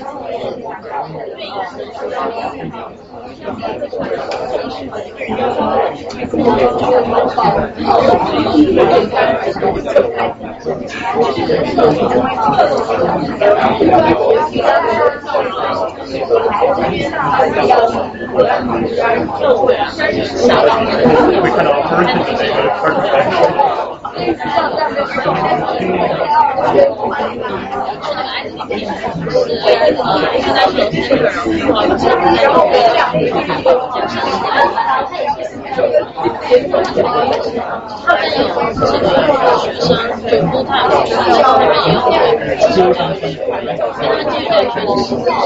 觉得也有必要，我觉得看到了，在那边儿在你可以去上去，就去掉然后交费费用，我就交个八百块钱给你上课，然后我就到了一个新的地方。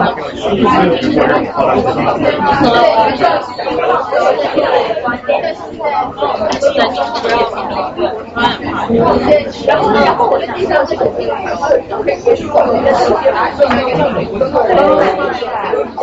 我有一个好朋友采访，说你就他们这个二的，他们做肉食，但是他最开始当时是做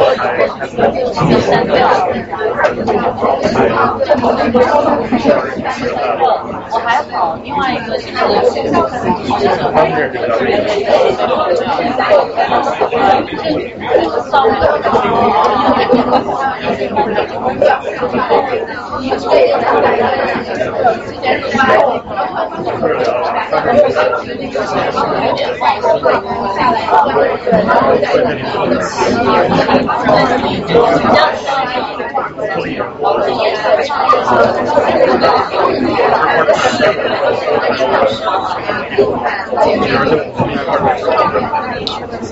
所以对于我来讲，我我想的最多的就是要自我准备。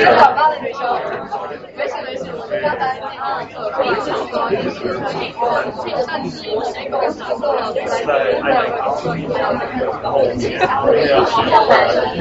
对对对，大家欢迎一下。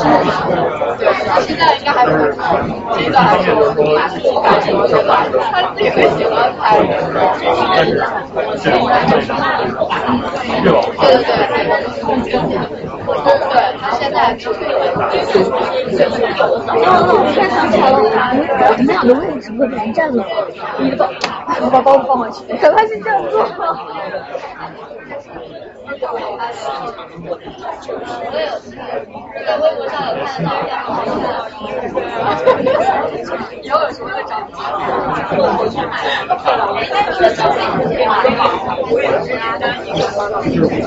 这个就是那个什么，就订阅的那种，应该是吧？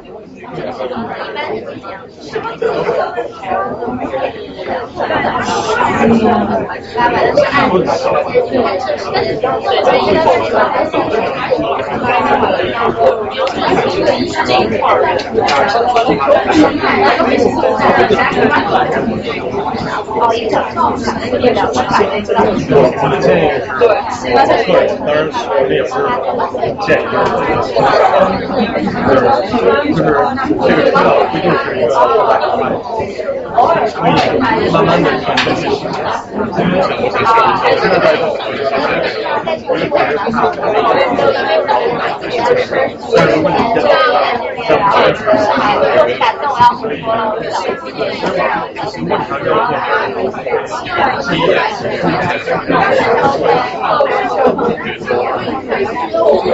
因为像像我做，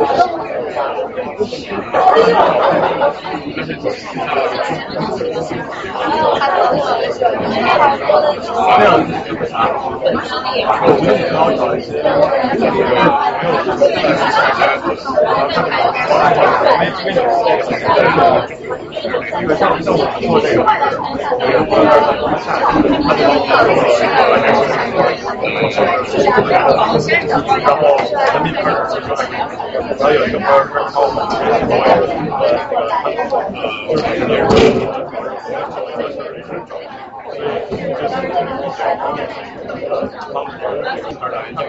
一是看这个 startup 是一个好的机会，二是看你是真的是啊，但是我我现在不要太太想那个。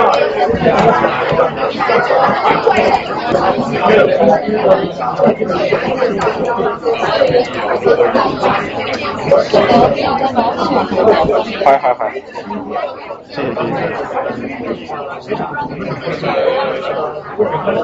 哎，那个。因为他们专业的学校这个博学，呃，也是这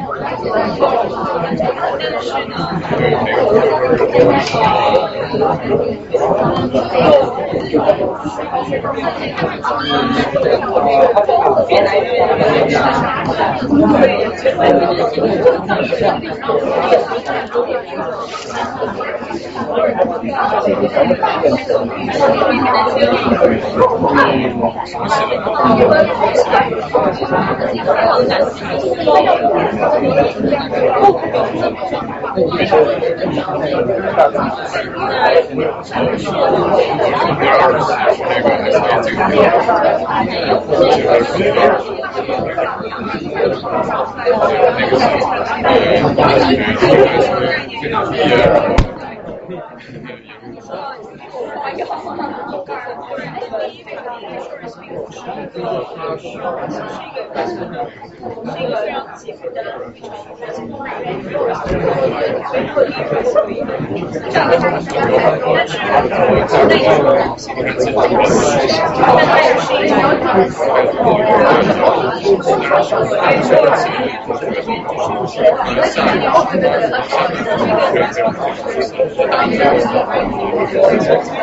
我知道，我知道。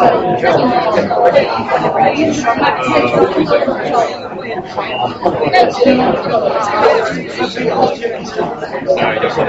客还是呃，老多呃，属于是呃，所以要要提高纽约。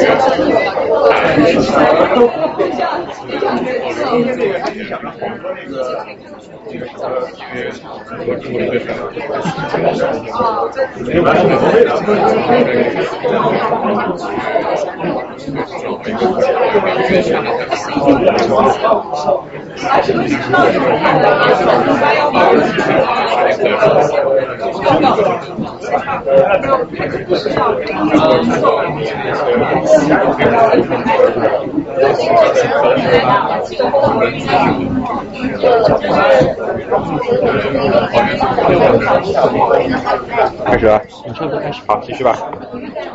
好，那我们继续吧。大家静一啊。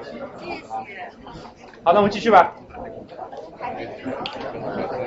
八冠。哎。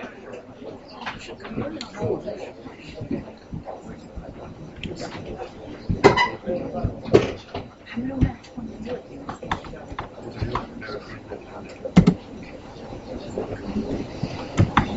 呃，这是录像。我发现你最好可以接到我的电脑。行行行，我接你的电脑的。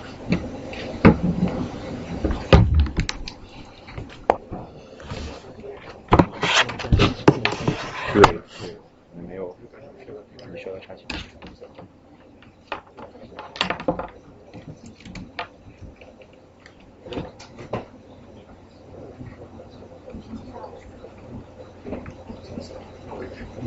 你就是一个录像是吧？一会儿可能还得接回来，因为我在用这边的，还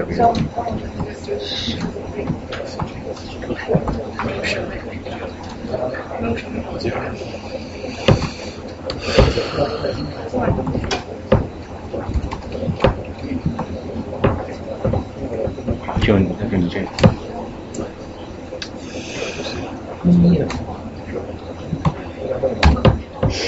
有声音是吧？呃，有是重要，重要吗？有可以有声音吗？呃，可能比较难，可能比较麻烦。这个，我不知道这个音箱是这个这个可以插吗？这个可以插，但是因为它是一个铜线，它是铜弧线，所以其实噪音特别大。我可以插进去。那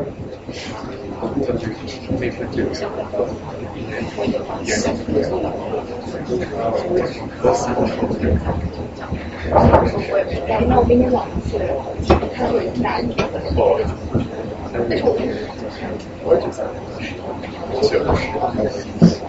还是我可以。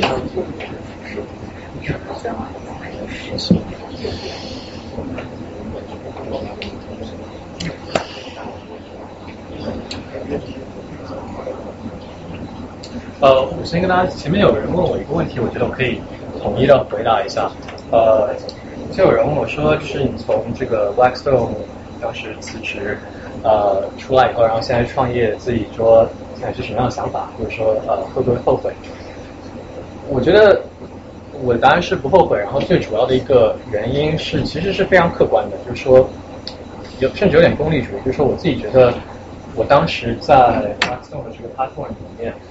甚至于说，我过去的这个十几年里面，在这个呃好的学校，我是站在一个 platform 上面，一个平台上面，然后很多我甚至说，其实我潜意识里面有一种恐惧，呃，就是说我的，比如我那时候的工资，有时候每年比如说一百万、一百五十万这样的工资，其实大部分的就是做做投行、做呃这个私募，其实都有这样的收入。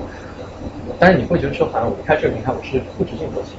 然后你觉得说，好像我能做的事情就只有这一些，尽管说它并就是是有价值，但是不一定有那么多的意义。但是我好像也没有太多的选择，因为我站在这个平台，我只有在这个平台里面，在这个这个框盒子里面，我才能够做这些事情。然后世界上对我来说就只有这点大。呃，但我自己在过去两年里面，我真的是认识了很多很。在各个不同的领域非常有呃天赋，就是非常有很多好的这个才华的人。然后我会看到说，这个世界其实很大很大，然后你有很多很多可以做的事情。然后我前面说的最主要的一点是，有很多的开放资源可以让一个普通人在这个时代可以做一些就是有价值的一些东西。所以我接下来跟大家聊的这个呃下一个十年，其实就是呃给大家看看就是不同的呃行业呃现在在发生一些什么事情。然后呢？呃，不一定是每一个东西都跟你有关，但我觉得每个人都可以去看一看、想一想，然后了解一下，看看这个世界其实很大。呃，特别在纽约，纽约是一个非常这个 con constraining 的一个一个环境。呃，OK，有声音？呃，我我我帮你带带电脑拿到后面去，因为它这个线连不过去。哎，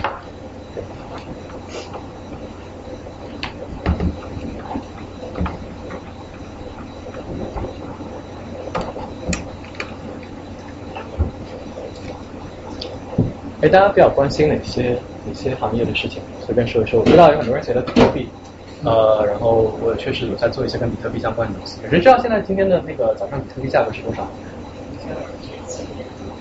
多少？一千一千二，差不多一千二，一千二美金。呃，一个星期之前价格是多少？七百。呃，十十月底的时候价格是多少？一百。一百多，两百。对。呃，今年五月份的时候是六十多。呃，最早的时候，大家第一次有多少人听说过比特币的？先举一下手。哦，那么多人。OK。呃，在今年呃，有多少人在今年之前听说过比特币？呃呃，那位呃，对，叫什么名字？东南。东南。钟表。钟表的钟，哦，中南。你在你第一次听说比特币的时候，价格是多少？呃，当时我不知道它的价格是多少，就是听说过。就是在和人聊天的时候，因为我正好是做关于支付啊、支付的这块的，所以跟人聊天的时候，他们说，哎，什么叫比特币的东西？我定是一个行业了，很了解。OK，呃，其他除了这个比特币金融以外，还有什么大家感兴趣的？待会儿农业。农业哦，我有一个关于农业的很好的故事，呃，待会儿可以讲。啊？三 D 打印，OK。啊，MOOC。MOOC，OK。教育，OK。啊，保健。保健品，nice。呃，关于移动移动互联网的入口，就是说移动移动闭环的入口。对。OK。就是比如说你觉得单独做一个桌面的话，那么它作为一个入口会影响你的生活的。OK。移动闭环的入口，你在环保。服装定制啊，这个跟三 D 打印有关。人工智能。OK。啊。电动车。好，再再找两个，我尽量都 cover。财经媒体。财经媒体，OK。呃，我觉得然后最后一个。呃，中概股。中概股。中概股。中国概念中概股。哦，OK，中概。OK，呃，我觉得其实所有的呃很多大家在讲这个行业的趋势，包括未来的发展，呃，当然最相关的一个是就是最终就是最重要的一个点，不知道大家有没有听说过跟人工智能相关的一个 idea 叫 singularity？有谁听说过 singularity？OK，呃，叫基点并重起点奇异点，呃，就是到呃。在科就是大家预言，很多人预言说，在二零四零年到二零二一零零年之间，就是 singularity 会发生。然后所谓 singularity 就是说这个呃，就是人工智能的这个呃 processing power 或者说它的能力会超过人脑。然后那个时候会发生很多呃逆转现在所有的传统行业人们的社会习惯文明的一些事情。然后这个会发生在我们活着的这个时代里面，就我们我们会活着看到这个东西，基本上。呃，个人觉得是非常非常非常非常有意思的一件事情，就是叫 singularity，大家可以去看 Wikipedia 上面很长的关于 singularity 的这个呃文章，呃，而且这个是 bound to happen，因为你的这个呃，随着大家都知道 Moore's law，就是你的这个呃 processing chip 的那个 processing power 每一年会 double 两倍，然后你会看到这个东西发生。OK，呃，志成。你们会放这个吗？有这个那个这个金融时间多长？这个你说你用这个这个，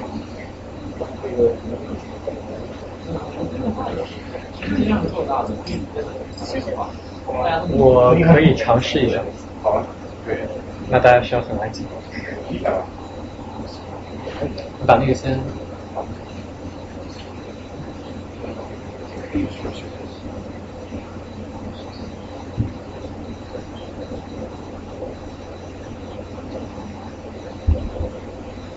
呃，别，这里好像没有动。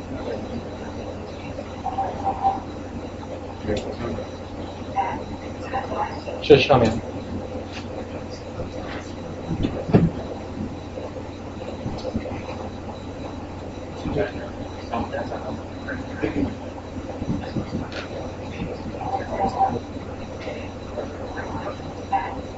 啊，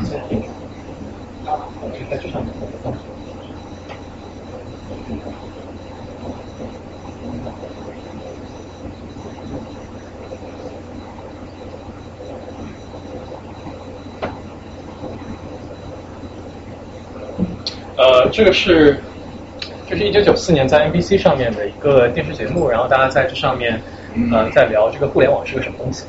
然后我觉得很有意思，是因为你可以回我们可以回顾这个过去，去看到人们在一个新事物刚刚出现的时候，最最聪明的人对于这个东西的看法，然后觉得而且是非常觉得非常他们的表现非常有意思。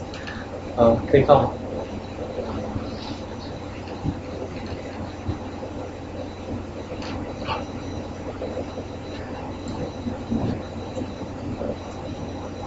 那直接这样放。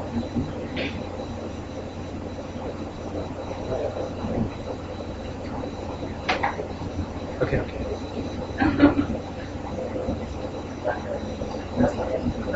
那可以安静。可以开始了啊。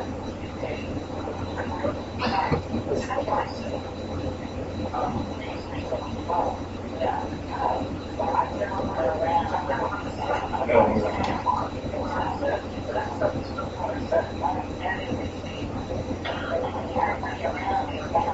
能听到吗？那边？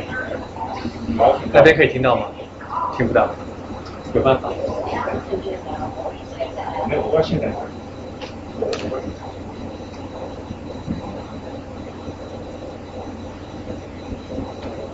这里有任何一台设备是可以放声音的，你们 video 都配到了是吧？呃，有苹果的，我们是网上有苹果的。嗯，在 YouTube 上都有。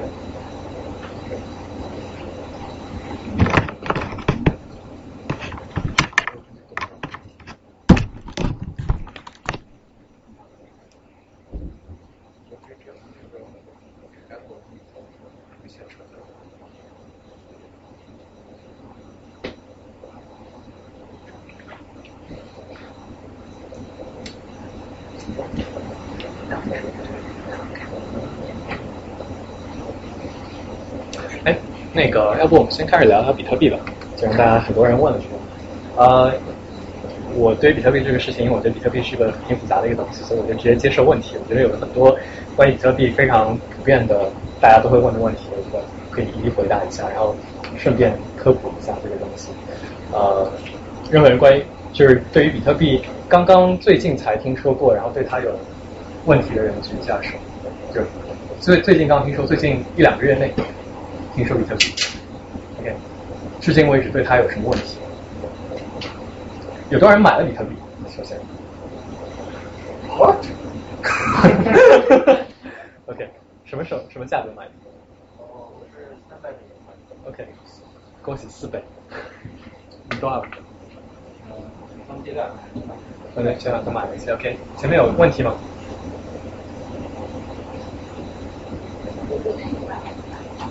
？OK，你觉得什么时候比较值呢？好问题。嗯，呃，网上面就整个 tech community 对比特币的价格有很多的不同的估计，呃，几个比较 popular 的说法，一种是呃一百万美金，呃，就是它的最终估值一枚比特币，有一些说法是二十四万美金，呃。我自己是一个就是这种金融背景出身的人，所以我给他做了一个很很 nerdy 的一个 valuation，其实很简单。呃，在座有多少金融背景是具体是？我给他挺多的。呃，那你们应该可以理解，就是说，比特币有有比特币其实有两个最大的这个 feature，就是它的两个最大的好处。第一个是呃几乎等于零的这个呃 transaction cost，就是手续费。呃，这个是比较具有颠覆性的。呃，是现有的很多这个大现有的就是金融体系做不到的一件事情。呃，第二个就是它是完全你不用信赖任何的 third party，不需要需要不需要信赖任何第三方，就你不需要信赖银行，甚至不需要信赖政府，你只需要信赖说这一段完全公开的代码，然后所有人都可以看到，你只要相信这一个东西，然后是没有任何 third party，就。比特币，你如果看网上一些比特币 video，他会告诉你说，你不应该在比特币交易当中相信任何一个人。OK，其实就这两点。呃，第二点解决的问题就是说，呃，二零八去不是二零八年，就是去年年初的时候，就是呃欧洲的金融危机，使得很多的呃欧洲国家他们的金融体系崩溃，然后很多欧洲国家把呃就是银行里面用户的钱给冻结，然后明明是我自己的钱却拿不出来，就使得很多人感觉到就是其实政府的金融体系政府并不是那么可靠的一个第三方，那银行就更加不可靠了。呃，解决的是这个问题，然后很多看看过货币战争的人知道，就说呃整个现在全球的货币体系是有一些问题的，然后呃。比特币是为了解决，就是说它的这个完全去中心化。我觉得去中心化是一个非常好的词，接下来所有行业都会聊到去中心化这个词。它通过去中心化来解决这个问题。那么第一个点讲的就是说 zero almost next to zero transaction cost。呃，那我是怎么样来给比特币估值的呢？去想象说全球每年有多少交易是通过电子就是交易系统完成的，就是你的 digital transaction。然后这个 value 可以在网上面查到一些不同版本，一个比较可靠的是说差不多是二十个 trillion。OK，那你就想，假设这二十个 trillion 里面，呃，有百分之一是最终是由百特通过比特币完成的，呃，现在的流动货币里面百分之五十左右是这个美金。那我从来不认为说这个比特币可以这个统治世界，我觉得它占百分之一，它是所有货币形式当中的一种，它占百分之一的比例。那么也就是说，二十二个圈里面有百分之一是通过比特币完成的。然后你去思考说，它省了多少 transaction cost？相比起其他的，比如说银行转账、包括信用卡等等现有的支付方式，省了多少钱？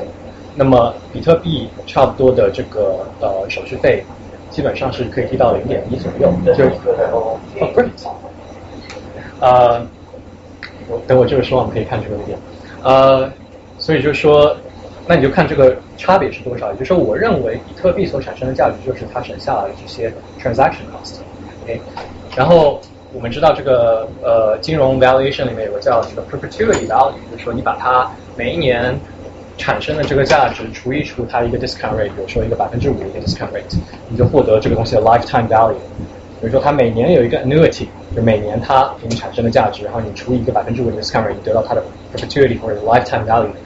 你这样除一下的话，二十，呃，二十个 trillion 乘以百分之一，乘以差不多算它省一个 percent，OK，乘以一个 percent，然后除以就是它每一年省下来的 transaction cost 除以百分之五这样的一个 discount rate，啊，你得到一个差不多是 depends on 你可以再做一个 fancy sensitivity analysis，呃，然后你得到一个就是一百万美元到十呃这个一千万美元左右的 valuation，啊，这是我个人给他的这个 valuation。什么时候到十万美元？呃，I don't know，我觉得是很难说。我在呃我在 Draper University 的时候，我的那个 founder Tim Draper 他是一个很大的 Bitcoin investor，他从大概呃 Bitcoin 是五块钱的时候就开始买进，然后一直买一直买一直买，他涨到三百块钱的时候，是我我离开的时候是差不多三四百，然后他还在买，还在说就是他的 literal 就说 I'm gonna scoop up every Bitcoin out there and every Bitcoin company out there，然后。那我就问他说，我最 concern 的一个问题是什么？就是关于比特币的流通问题。就说，这个东西如果一直不停的在涨，同时它是一个呃紧缩货币，那么是不是大家会都把这个钱囤着，然后没有人来用？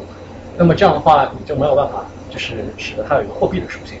呃，他就是说，觉得他的一个判断，包括是他在这个行业看了很久，他投了很多公司，跟很多经济专家聊，呃，他就说，他觉得。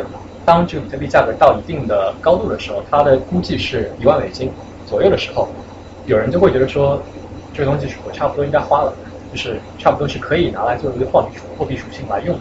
然后也是差不多到那个一万美金左右的点的时候，会有足够多的呃商家，包括比特币的这个创业公司会来支持比特币的整个体系。呃，那那个时候就之后发生的事情就会很有意思啊，所以。一万一万美金是我个人觉得一个比较有意思的一个点啊，当然现在是一千一千美金了，一千美金上下。告诉你有个股票嘛？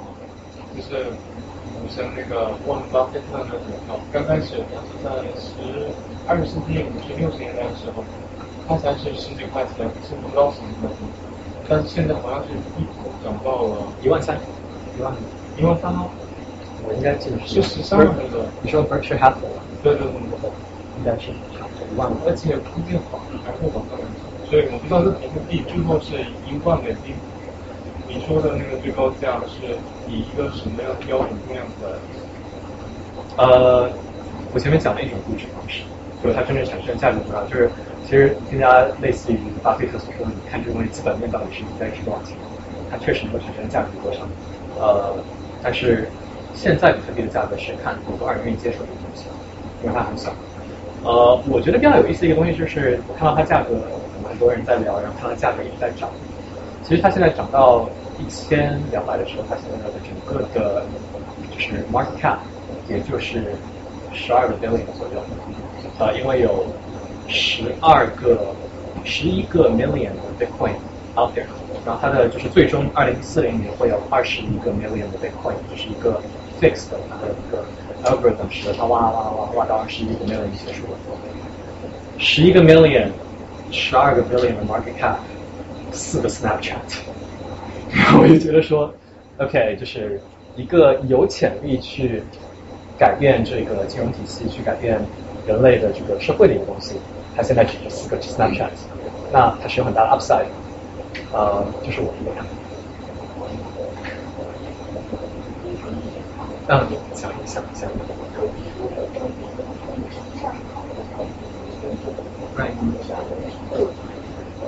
一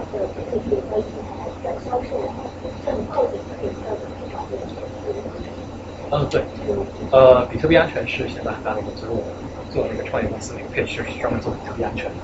呃，这个问题我觉得是是可以解决的，然后这个现在的俗称就是你现在使用比较大的、最大的一些呃比特币的这个交易平台，我个人推荐一个英文的网站叫 Coinbase，啊、就是 Tim Tim Draper 投了一个，然后 Coinbase 的 team 非常的靠谱，然后他们当中一个 founder 是 Litecoin 的 founder，Litecoin 就是莱特币这个第二大的这个，莱特币上上周有一天涨了三倍，呃，which I don't understand，呃，yeah，呃，但是，yeah，OK，呃，新闻联播，我不大相信中国大妈在买这个东西，真的，我我我，我妈在，我我妈也在买，我妈在托我买。呃，这个，就我妈今天早上在，昨天晚上三点钟的时候，她给我打个电话说她要买，然后我非常这个 pissed off，就是觉得说半夜三更给我打电话说，对，但我之所以觉得没有人买，是因为我觉得这个它的现在的操作门槛还太高，有点复杂，然后但是有很多土豪在买，这个我相信，然后我也确实认识，就有很多土豪通过 QQ 群，然后在代理买，然后他们一买这个价格非常，就是一买都是批量批量买，几千几百个在买，呃，这个对市场是有影响的。因为我现在说了，到现在就十二个 billion，就是很小，一个一个任何一个 private equity fund 差不多就都都都不差大。OK，呃，这样。我问一个很基本的问题，就是说为什么比特币是能够复制？就是说为什么我们不能再新造一个？就像你说，还有一种叫莱特币，对，或者说我们再造一个第三种货币。那为什么它现在的是一个在一种虚拟货币是一个是一个 dominating 的一个模式？那为什么不会有它的挑战者来 challenge 它的地位一区？今后可能会有呃十个这样的货币，嗯，分同样的 market share，而每个货币之间对，呃，我觉得这一点这个问题问的非常好。我个人现在 Tim Draper 回答了我之前最 concern 的一个问题。我现在个人最 concern 的问题是关于就是竞争货币。然后我对于呃现在差不多一共有十九种呃就是电子加密货币，然后每一种都提供一些不同的 feature。呃，我觉得有一个最终会有几种，我的个人的观点是最终会有几种电子加密货币流通，然后是主要流通的，然后最早最多人接受的那一个是最终会占到一个比较在电子加密货币里面是比较统治地位的。那么我对于比特币最大的担心是说，并不是现有的现电子加密货币，而是是否有可能会产生一种新的电子加密货币，它具备所有比特币的优点、好处，但是同时又干掉了一两个缺点。有时候政府最担心的就是这个匿名性的问题，就是然后怎么样通过就是呃很多这个犯罪分子通过比特币洗钱，呃做那个黑市交易，那么什么？比特币的交易是匿名的，就是比特币你可以在网上面看到一个 public ledger，比如说比特币的每一笔交易，从有第一枚比特币一直到现在为止，所有的交易都是公开的，但是你并不知道这些交易背后是谁。就是你完全没有办法 trace 的，就是它具有公所谓的公开是这个 public ledger 可以看到所有 transactions，也就是说你可以看到一个 public address 从一个公开地址转到另外一个公开地址，那你并不知道这个公开地址的人是谁，就是它的名字。也就是为什么会有前面那个问题是，当你有人卷钱逃走以后，当你被 hack 了以后，你是 trace 不到的，这对于 hacker 来说也是很好的。OK，我们先切入到这个 video 啊，可以放。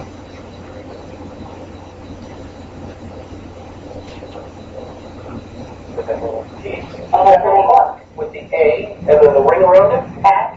See, that's what I said. Um, Katie said she thought it was a vowel. Yeah. Uh, but I've never heard it. I've never heard it said. I know I said the mark, but never heard it said. And then it sounded stupid when I said it. Violence at NBC. I heard it around but what's your See, there it is. Violence at NBC. GE com. I mean. Well, Allison should know. What do you say about that anyway? Internet is uh, the massive computer network, the one that's becoming really big now. What do you mean? That's big? How does one, what do you write to it like mail? No, a lot of people use it to communicate with, I guess they can communicate with NBC writers and producers. Allison, can you explain what internet is? No, she can't say anything in 10 seconds or less. oh, Allison will be in the studio shortly. What is it? Giant computer network made up, made up of uh, starting from. Oh, I thought you were going to tell us what this was. A look at the. It's, it's not. It's it's it's a computer billboard, but it's right. like several uh, universities the world joining together. Right. And others can access. Right And it's getting bigger and bigger. It became really handy during the quake. A lot of people, that's how they were communicating out to tell family and loved ones they were okay because all the phone lines were down. I'm so kidding. You know, but you don't need you don't need that you don't need a phone line to operate the internet. No, apparently not. So kidding. 呃，就很有意思，就是就像现在你说你解释比特币，花很多时间解释，然后呃，can't really explain in ten seconds。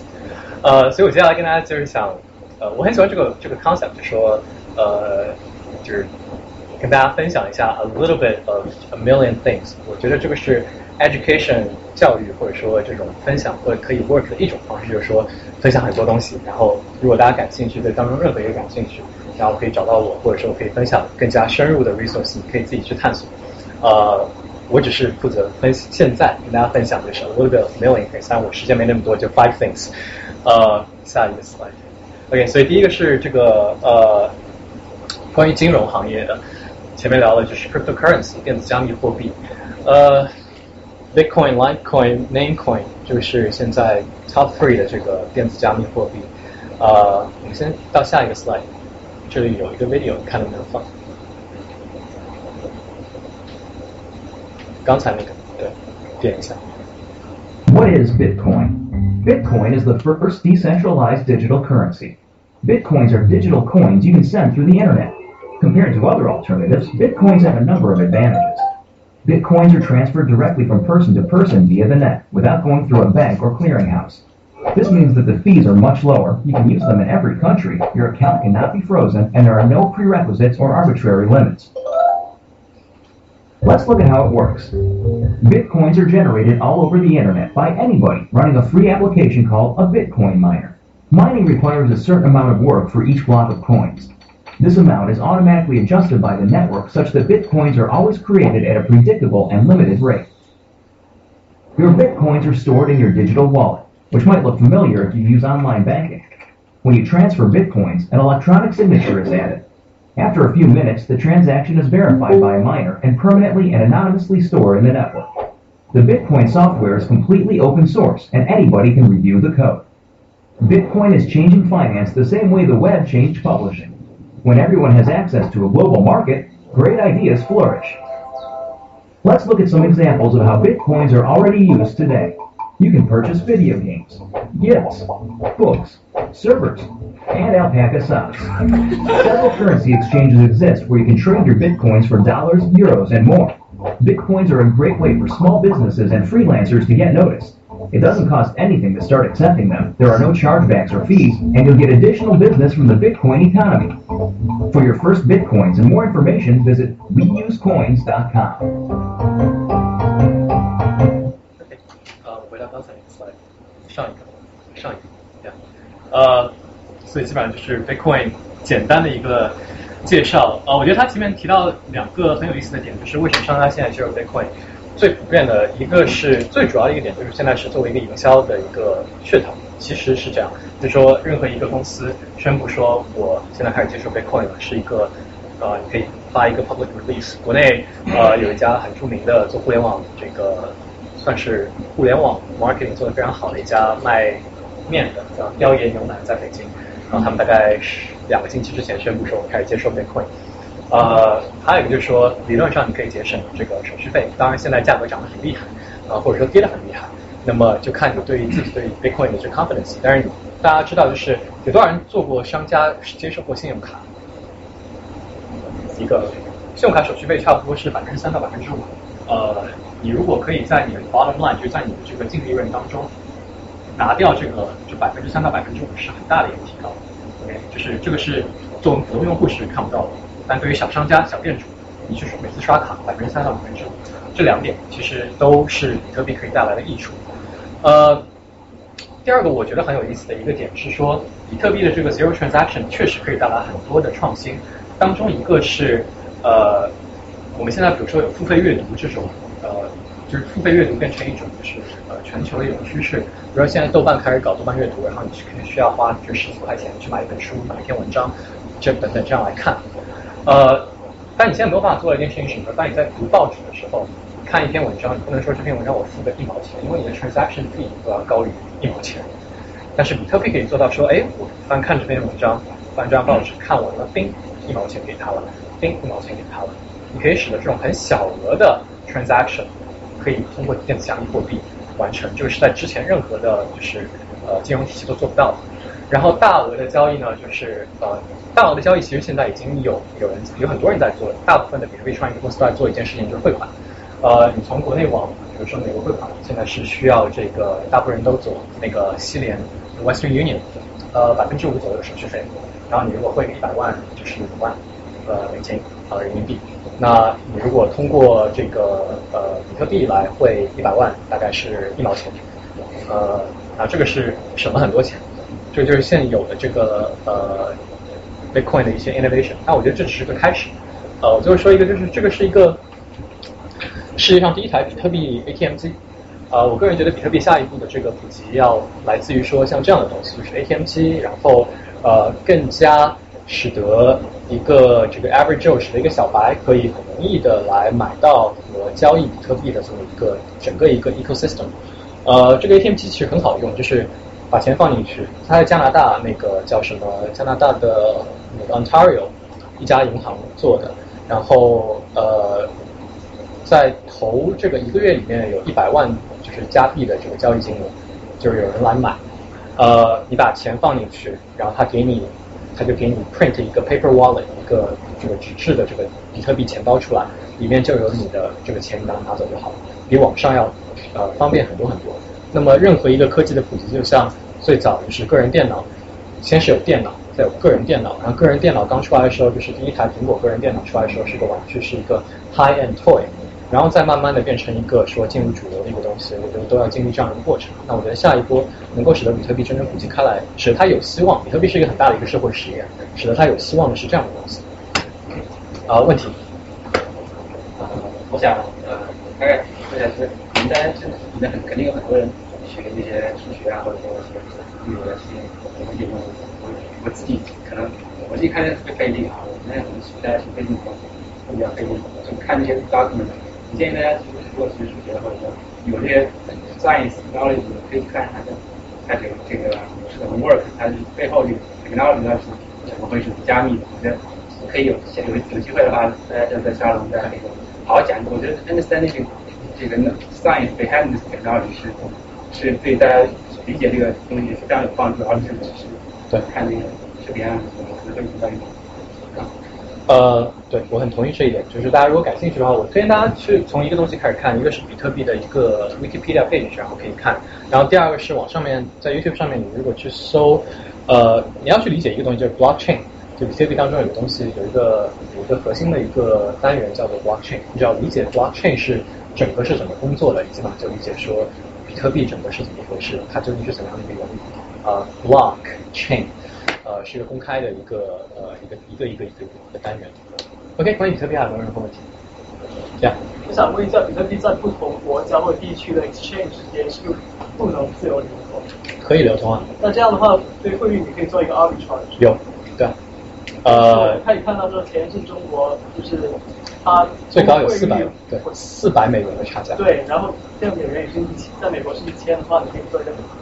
有人有人在做这个事情，这个这个工种叫搬砖。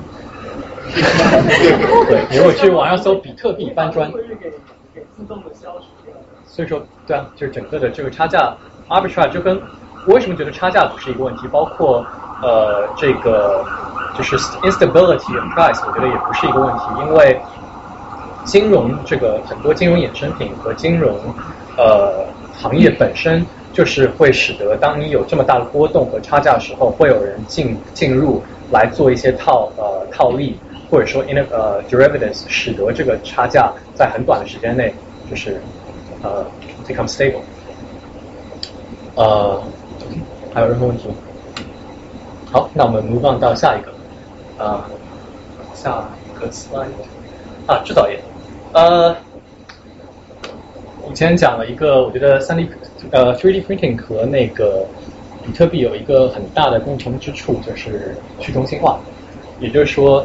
怎么样的把呃一个原来集中在某几个少数分子呃手里的资源信息交回到每个人的手里？我觉得这个是你看到的所有趋势，就像我们经历的过去的二十年、十年，最大趋势是互联网把就是 publication 呃 media 就整个行业交汇到每个人的手里面，呃去中心化。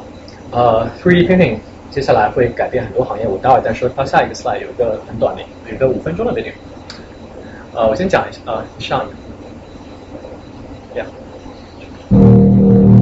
，Shapeway 是一个呃 3D printing 网站，你上面可以看到各种各样的 3D printing 的设计。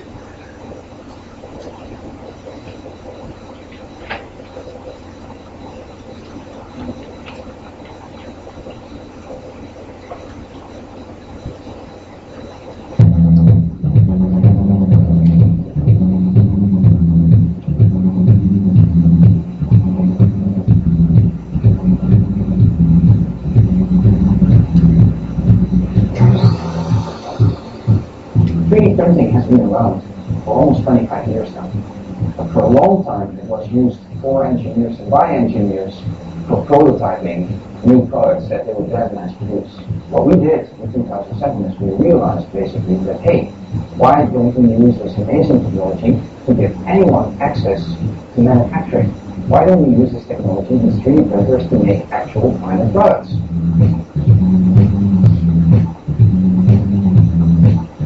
3D print is a technology. The same way that you might carve something out of wax and make a little sculpture, glue a bunch of mesh together make a console. The same way now you might perform a computer and use a CAD program like Line or, or Maya to sculpt something and then print it out.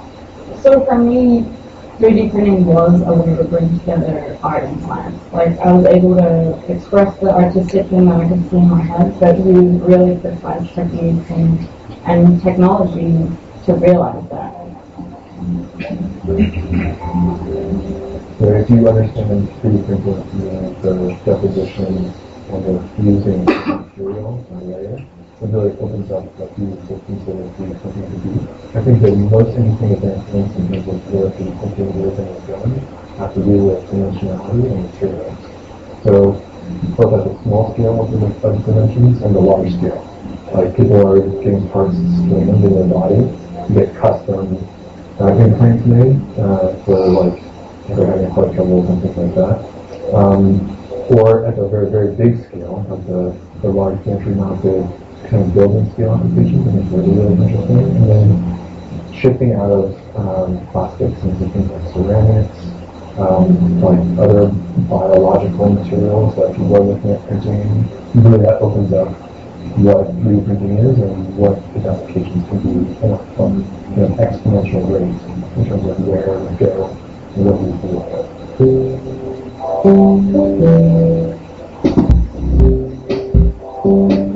It's a good time for experimentation. It's a good time to think about how something that's as old as the clothing industry can be redefined with new technologies. We use visual fabrication technology and software techniques to invent what fashion design means for a digital age. Artists are always the early adopters. we essentially want to be the first fashion label that's software.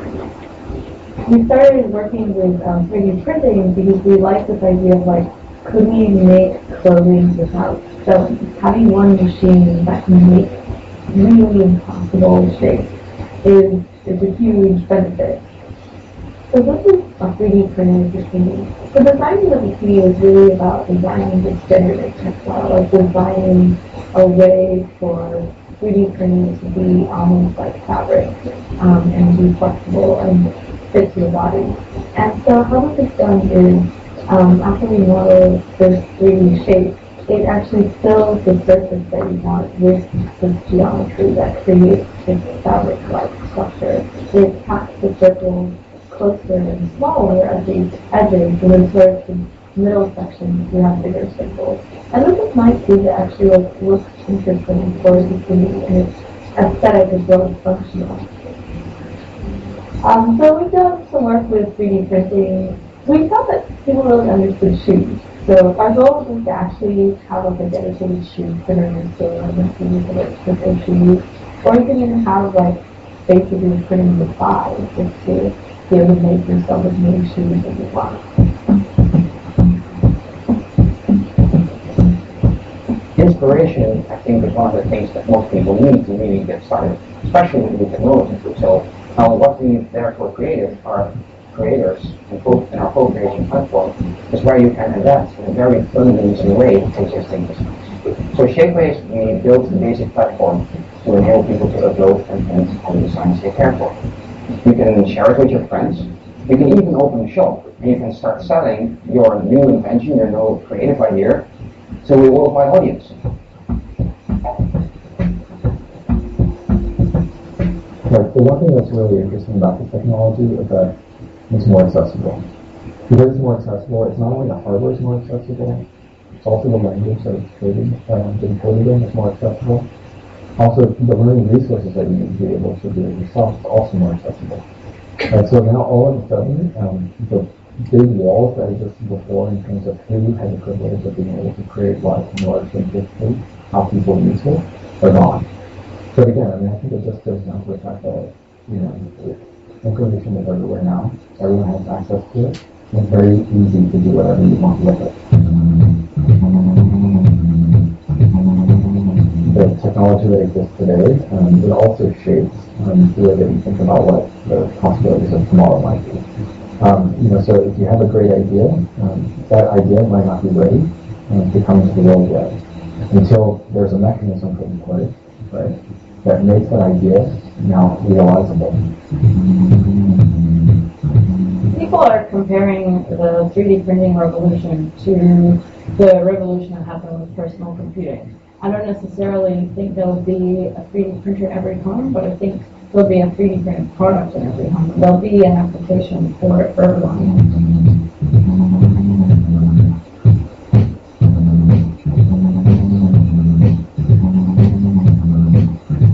OK，呃，我觉得他大家看到有什么想法吗？这个感想？呃，我觉得他讲到几个很有意思的点，就是这个 intro video。 第一个是前面大家看到那个关于三，前面是谁说关于服装有关的？对，呃，服装是一个服装奢侈品业是一个已经在被那个呃 3D printing 在改变的一个行业。回到前面那个 slide，呃，就是对，呃，就是说 3D printing basically 是一个 layer based 的一个 technology，就是说你打印不管多复杂的一个东西，以前在制造业，比如说呃，看到这个小机器人在这里，它是一个自己会走的一个小机器人，有很多很多复杂的部件。这个东西如果在传统的制造业，你就需要这个深圳富士康里面那些很辛苦的一些这个呃工人，然后要这样组装、组装、组装。对于呃这个就是人力成本非常高。然后但是对于 3D printing 来说，所有东西都是 layer by layer by layer。你可以最容易的一个想象就是你去想二 D printing 是怎么样子的，就是当你需要画画一幅画的时候，你用人工画，你就要就是你如果画一个很精细的东西，你就要一笔一笔这样描；你要画一棵树，一笔一笔这样描。但是对于打印机来说，二 D 打印机来说，所有东西都一排一排一排，不管你有多复杂，所以这个是一个很大的一个变革。也就是说，这是为什么富士康在过去的一年里面投入了很多的钱在就是 3D printing 的研究上面，包括国内其他一些大的一些制造业。呃，那么回到这个呃 design design luxury 和 clothing 这个行业里面来，我觉得 3D printing 去中心化这个词其实最终最终是为一个东西服务，就是为你服务。我一直我问大家，就是大家觉得说这个 Who's your favorite person on earth? You, right? 呃，然后 3D printing 做的一个事情就是说，所有东西都不再是大规模，就上次工业革命是大规模制造，然后标准化产品，然后现在越来越多的一个趋势是说，怎么样做一个以你为中心的一个产品，然后把这个权利交回到你手里。那么现在已经有两个，我知道两个创业公司在做，一个是做呃 shoe design，一个是做那个 bag design，啊，都是所谓的比较相对来说比较高端的。那么他们做的一件事情就是说，你可以设计自己的包，你可以设计自己的鞋子，然后设计完了之后，他帮你做出来，然后一切都是你自己，就你有一种参与感，然后你是自己设计的一个东西。那么 3D 打印使得这个可以成为现实。那提到呃，交通问题，就是呃，这个三 D 打印它有没有 material 的限制？没有，呃，就是说我用我可以打任何东西吗？可以打印。我来讲讲一讲，OK，呃，现在打的最多是塑料，塑料就是呃，你会看到一个呃，就是一般你如果买塑料打印机，呃，那个塑料的打打印塑料的这个打印机，然后你买塑料的这个材料，它就是一圈一圈的像那种铜线一样绕在那儿，然后就是然后它会一点点融化，然后呃这个一铺一层干掉，再铺一层。然后打巧克力也是这个样子，你打金属其实也是一个道理，就是液态金属，它把金属融化，金属固化固变成固体，然后再垒一层，然后大多数看到产品都是塑料，塑料是怎么？因为塑料最便宜。OK，啊、这就提到我们我想说的第二点，就是说硬件成本的降低。就是呃，我认为这三元其实材料可能是因为并不是所有所有的材料都是跟历史有关的，就是说大家知道在铸剑的时候，我们需要不断萃取的过程，这个过程是是因为是金属在成性过程中，它成为它这个金属过程它的历史是，它是有历史性的，这个金属我从不同的温度去走到这一点，它是不可能从另外去的，所以说。在三 D 打印的话，它三 D 打印的材料它仅限于那些没有历史性的，就是它的材料属性是不依赖于历史的。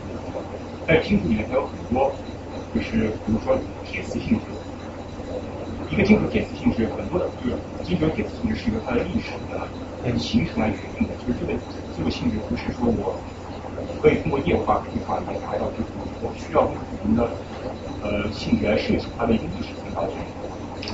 我。我觉得 yes and no，呃，在金属的这个这个有可能我并不是很了解，呃，有一个有历史性质的东西现在在被改变的是写的这个，呃，就是呃，这个叫 bioprinting 生物打印，呃，就现在已经有技术可以打印汉堡包，可以打印猪肉，打印牛肉，呃，这个是打印皮革，呃，本质上是同样的一个 technology，就是说你把这个是一个生物器皿。然后它把这个生物细胞这样一层一层的类，就是在非常前面提到的，就是在 microscopic level，它把这个东西一层一层的给打印出来，然后是它最终这些打印出来细胞会粘合在一起，然后最终可以打出一块肉来。然后这是皮革，就是我为什么说对于那个奢侈品行业有很大的冲击？就你现在你可以打穿山甲皮，可以打鸵鸟皮，你可以打各种爱马仕的各种皮，然后你不需要杀那个东西。而且它也不再变得那么的珍贵。原料本身就是你提取它的 DNA，啊，提取它就这里提取它的 DNA，然后培养出做细胞细胞培育，然后细胞培育之后，肉是这样打出来的。其实皮革本质上是一样的东西，就是你是生物细胞，然后做培育，然后把 DNA 打出来，然后它自己会粘合在，就像你伤口愈合一样。你通过 DNA 来知道它的细胞。嗯。你通过 DNA 来知道它的细胞吗？啊，没通过通过干细胞的细胞。呃，现在做这么简单。那因为你先我觉得可以直接做假肢了。因为细胞的啊，有前面前面不是已经提到了那个可以做那个器官呃，就是器官打印，有人打打过肾，如果没有记错的话，打过肾啊，所以说打人出来是打人出来是一个打 打人出来是一个是一个很多人的一个设想，就是 it's a matter of time 打人出来，呃，然后打人出来也是这个 singularity 里面的。呃，一部分，呃，我先解释一下这些东西吧。呃，首先我前面提到的硬件哈，大家大家很多人觉得说这个呃三 D 打印，我觉得所有东西的都是需要这个成本需要降下来，但是硬件成本的降低和 Moore's law 和摩尔定律一样，是一个就是必然会发生的一个东西，就是你的 processing power 每年会 double，你的硬件设备每年都会 half，就是基本上每一年你的硬件设备都在不断降低。现在有十块钱的 tablet 是比当年第一台 iPad 的 processing power 更强。OK，就是一个。然后在 3D 打印机里面，这个这个叫 RepRap，就是一个 DIY 的 3D 打印机，现在价格应该是你可以在淘宝上面一千七百块钱可以买到。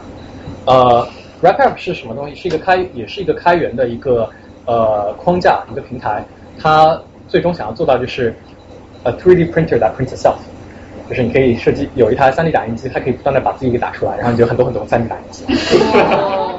呃，是一个很有意思的东西。那这台就是一台 RepRap 呃 3D printer，然后大家可以去上淘宝上面搜一下，一千七百块钱，你就可以开始打自己想的东西。材料非常非常便宜，材料是很便宜的，绝对比就是因为你现在想传统制造业是怎么做的？你如果要打任何一个塑料的、金属的一个东西，你先要建模，然后先要做模具，模具一般都是十几二十万这样上去，你要做一个任何一个东西。呃，这也是对传传统制造业很大的一个改变。呃。最近一波为什么三 D 呃 3D printing 最近大概一年半里面有很大的这个突然变成一个潮流，有很多的个这个 event 发生。呃，McKinsey 的这个报告是一个很大的一个推动，就是 McKinsey 内部有个 research 的一个这个一个 institute，然后他们预估就是二零二零年年前 3D printing 会是一个两百二十个 trillion 的 industry，也就是说在接下来的七年。呃，会是呃六年里面会是一个二百二十个 trillion 的 industry，呃，想象一下，这个是很大很大的。然后说它会改变制造业，会改变呃服装，然后它会改变畜牧业，会改变农业，呃，因为不要再杀，不用再杀这个牛了，呃，我觉得是个很有意思的东西。然后它也会影响到就是呃。所有的就是说自己想要创业做一个东西，他们前面提到一个词叫 rapid prototyping，就是跟 lean startup 是很像的，就是说你怎么样的快速做出一个原型，呃，来验证你是这个这个东西是 work 的。所以说，大家猜现在全球的这个 3D printing 和硬件呃这个 innovation 的中心是在哪里？深圳，对，是在深圳。呃，我这次在那个就是呃硅谷待这段时间跟。呃，Stanford 呃有一些人专门在研究这个 3D printing，然后有一个组织叫 Institute for the Future，然后是一个很有名的一个呃 NGO 组织，他们专门做十年、二十年、三十年的 forecast，然后他们管这个山寨叫做一种很，就他们是膜拜山寨这种文化的，他们管它山寨 culture，呃，然后觉得山寨很厉害，因为你怎么样在这个三星刚出来一台这个电脑呃呃新的这个呃智能手机以后两个星期之后就出来一台。比它功能还强大的这个山寨手机，就是这个是以前很难看到的，就是就是说在上呃中国呃才有一个现象，很有意思，呃颠覆制造业。OK，呃关于这个 3D printing 有任何问题吗？呀。像这个原材料就是好像那么便宜，那么多，拿到在网购。嗯。塑料本身就是。Right，呃，Yes sir。技术变得越来越近，越来越接近生活，每个人都可以去去拿，不，accept，然后就会变呃，但是没有人去去管它是它出来。是。两个，呃，现在有人在做的事情是，就三 D 打印的回收，就你打出来这些东西，然后可以做做回收，有创业公司在做这个事情，呃，就是说你怎么样把这段东西再变回原材料，然后再重新打印。呃，这个是在以前的制造业里面你比较难以做到的，呃，但三 D 打印比较容易做。但是我觉得三 D 打印其实是个很很非常非常环保的一个东西。为什么呢？首先它节省了很多物流，就是很多人觉得三 D 打印为什么会改变这个零售业，是因为说，呃，假设将来每个人家里面都有一台三 D 打印机，像现在很多人家里面有打印机一样，或者说，呃，每个人家的这个 neighborhood 里面都会有像现在的 Kinkos 这样的就是打印中心。就三 D 打印中心，现在呃硅谷有很多个三 D 打印中心，呃，那么那个时候你就不再需要现在的传统物流，就是从一个打电中心的地方把东西往世界各地就是去送，而是说你在网上看中一个 design，然后你就把它给 download 下来，你买这个 design，就是 Shapeway 做的事情，就是它建立了一个 3D printing design platform，每一个人都可以 submit 自己的 design，然后卖自己的 design。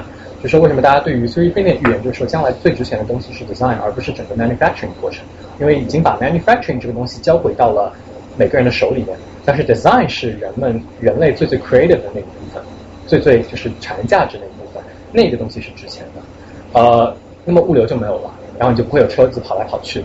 然后打肉和打皮革这个是非常非常非常环保的，就是当你不用在这个养牛杀牛之后。养羊杀羊之后，你可以省掉各种各样的资源，非常多。然后就是就是 3D printing 的 proponent，尽管这个技术本身现在还是在一个初期阶段，但是就是支持这个技术的人都是很看重它的环保环保性。有任何问题吗？OK，呃，那我们 move on 到下一个。啊，这个，呃，前面有人提到教育，有谁讲教育吗？教育，OK，呃，MOOC，呃，有多少人知道 MOOC？举一下手。啊，大部分人知道 Massive Online Open Course。嗯，我为什么提 MOOC 呢？就是我觉得，我为什么写 MOOC 二点零呢？因为我呃，大部分人其实都这么觉得，就是现在的 MOOC 只是呃，就是这个 education reform 非常早期的一个阶段。呃，很多人打了一个比方就是说，现在的 MOOC 就像电视机刚刚出来的时候。呃，人们是怎么样电视机的呢？他们把这个呃电台的播音员放到这个摄像机前面，然后去做他们电台里面做的一样的事情，就是在播报那个呃这个他们的新闻啊，做他们的广播电电视节目呀，然后就是一个摄像机对着他们，然后把电视里面就看着他们两个人在那里播报这个电视节目。现在的 MOOC 就是这个样子，大家看到很多呃，包括很多开放的这种 open online open course，哈佛的呀，Stanford 的 MIT 的呀，就是放视频，你把。现有的这个课录成视频，然后每个人都可以看，呃，这是非常非常初级阶段的。那接下来 MOOC 我写了 MOOC 二点零，怎么样就是 take a step further？Again，MOOC 就是一个把教育去中心化，就是本身只有在几个呃最好的学校，一些最 privileged 的人才能够得到的教育，可以交回到所有人的手里面。呃，这个是一个。然后第二个就是说，怎么样让老师这个概念从有老师和学生。有中心化的老师和围绕着老师的学生变成一个 peer-to-peer 的 learning，我觉得这个是呃有个词叫 social learning，大家去查的话可以看到很多我觉得关于 social learning 非常有意思的点，就是说很多时候我们学到的东西，真正学到的这个技能是从我们的身边的人这里学到的。就他呃，你如果去网上搜有篇 article 讲关于你为什么不会从乔布斯身上学到太多东西，就是技能 wise，因为你会觉得说。如果乔布斯来跟你讲说啊，这个事情应该这样这样做，那样这样做会 work，或者说他是乔布斯，他才 work，然后他说什么都可以，我又不是他，然后哎哎，我就是我不会学这个东西。但是当你有一个身边的你给他 respect，但是你又觉得说这个人是 approachable 的一个人的时候，你可以从他身上很快的学到很多东西。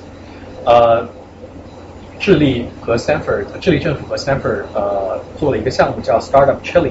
他们就是把这个全世界各地的这些创业者，呃，硅谷的创业者和智利本地的创业者都放到这个智利去工作，呃，做一个六个月的一个孵化器这样的一个项目，目的就是为了让智利的本地的那些创业者可以非常快速的从硅谷创业者那里学到技巧，然后他发现这个比你看任何的 video 都要 work，呃，这个就是讲 social learning，呃，我有一个很有意思的经历是。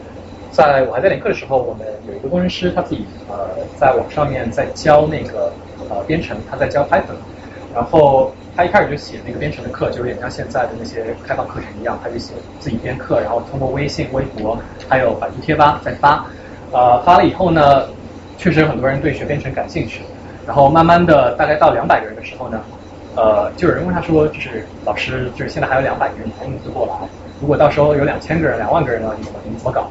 然后他说我们现在不知道，反正就搞呗。然后呃，然后后来就是我们几个人帮他转发了一下，然后过了大概一个星期之后，就看到差不多有两千个人，后来变成五千个人，到后面变一万个人。然后你就发现，在有两千个人的时候，很神奇的事情就是说，你在百度贴吧里面就看到有些人开始互相帮助对方来回答一些问题，然后互相帮助对方在学习。然后这时候你就是你从这个 social 你的 peer to peer 这 community 里面学到很多东西，这个是。在现有的 MOOC 一点零下面是没有的，然后我个人觉得这是呃非常非常有意思的。呃，experiential learning 也是呃，觉得很有很有意思的一个点，就是说体验式教育。呃，我自己为什么对教育非常感兴趣？我觉得我的教育是非常的啊，怎么说，很 wasted 的。就是我从我讲一个个人的故事，就是我从这个呃，我是做我是金融专业的，然后后来去了 Blackstone，然后我去到 Blackstone 第一天，我的老板是一个呃非常 nice 的一个印度人，他也是 Wharton alumni，他跟我说的第一句话就是说，呃，把你在 Wharton 学到的所有 finance knowledge 都给我忘了，然后我来教你一套新的 system。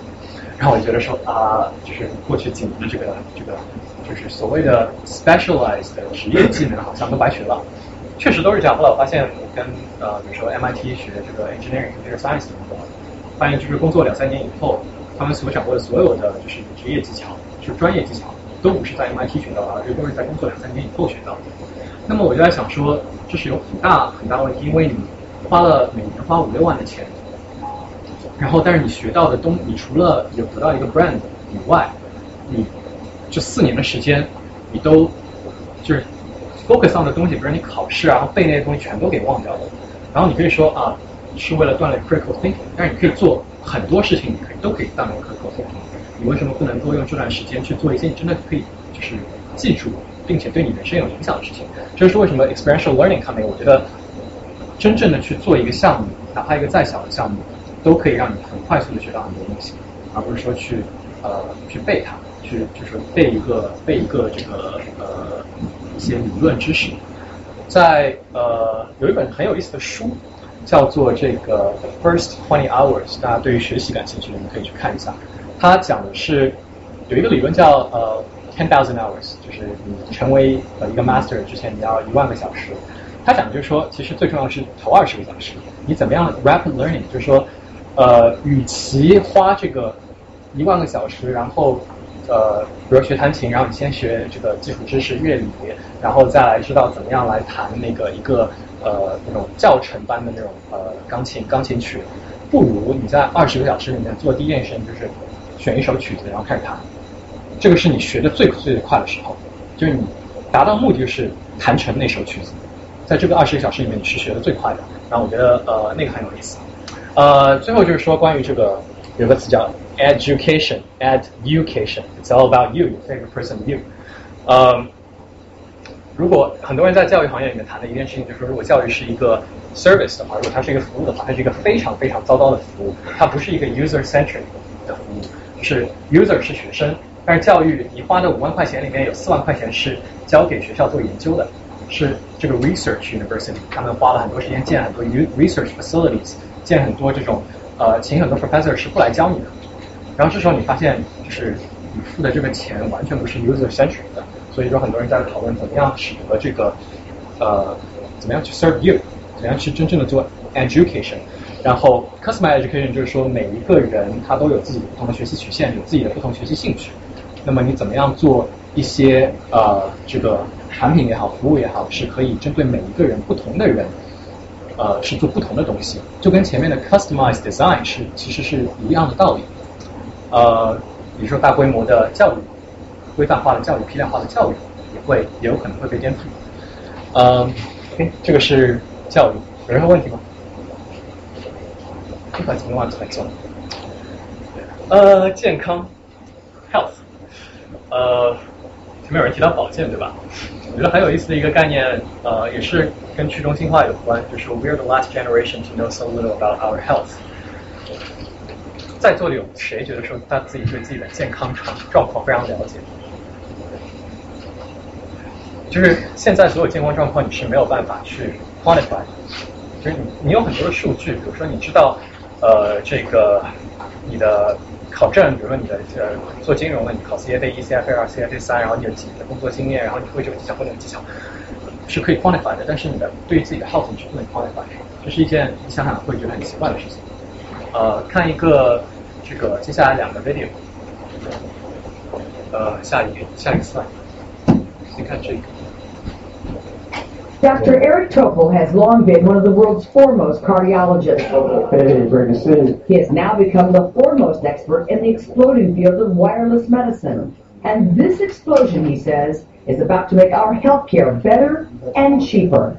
Watch what he does with his cell phone. And we'll just pop this iPhone into it like that. He shows how simply his modified iPhone produces a cardiogram for a patient. So you got, you just put your fingers on it. There you go. And the second, you know, in the first, the second minute stabilizes. There it is. The device was approved by the FDA in December and is now sold to physicians for $199. Topol tells his patient he just saved a $100 technician's fee. And I can look at my glucose every minute. I, I don't want to look at it every minute, but I can. And so I can just turn it on, my glucose. Fortunately, I haven't had enough chips here yet. It's only it's 107. How does it know that? Well, I has a, I have a sensor on. Where? And, uh, well, I have it on my abdomen, but I'll show you what it looks like. It's uh, like that, touching the skin. So that sends a wireless signal to this. Yes. And if you were a diabetic and you had this, you could then send this message to your physician or to your own computer, Oh, yeah. and you could start to see triggers and trends and follow this. Sure. Oh, yeah. And there goes the lifestyle change. You got it. The new medicine is um, plugged in to you. It's understanding you, which we've never really done before. And you drive it. You got data and you got information that you never had before. Wouldn't you like that information? Most people would. And wouldn't you like to be helping to call the shot? 就说他把这个接下来的 healthcare 的 reform 把原来集中在医疗机构少数人手里的这些信息资源， 使得每个人都 accessible，然后同时降低成本，和之前所有的 reform 一样，大大的降低成本。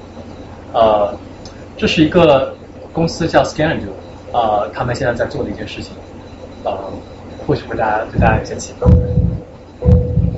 Technology has given us an unprecedented window into the human body. But on a day to day basis, we're still in the dark about our own health. We are changing that. What if instead of fearing the worst when you notice something out of the ordinary, you could identify the condition yourself?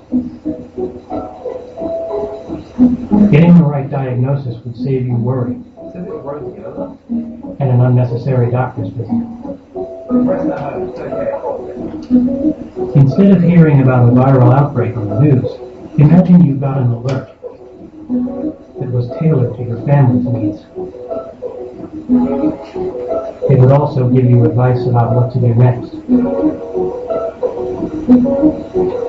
What if you had a way to identify what was wrong right away? A way to get all of the information you need to understand the situation.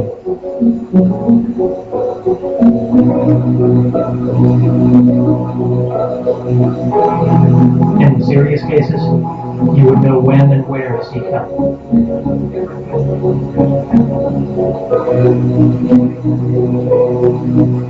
We're building a way for people to check their bodies as often as they check their email. It's all possible, and it's only the beginning.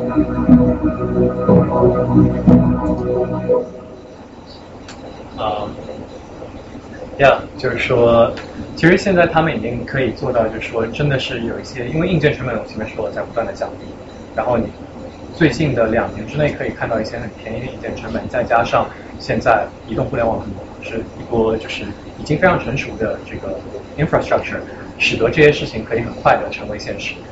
呃，跟 3D printing 一样，现在 3D 打印，很多人觉得说，哎，我这个 3D 打印我不会设计啊。现在有一个网站，呃，大家可以去 Google 叫，应该叫 Cooked，呃，然后就是你可以直接在上面，以前设计三 D 三 D 的东西是用这个 AutoCAD，就很专业的，或者说这个玛雅，呃，很专业的软件，但现在你就可以上面像搭乐高积木一样去设计一些东西，每个人都可以做。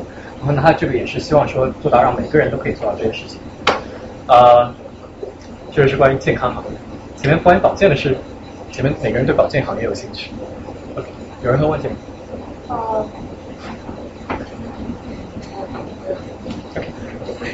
Yeah，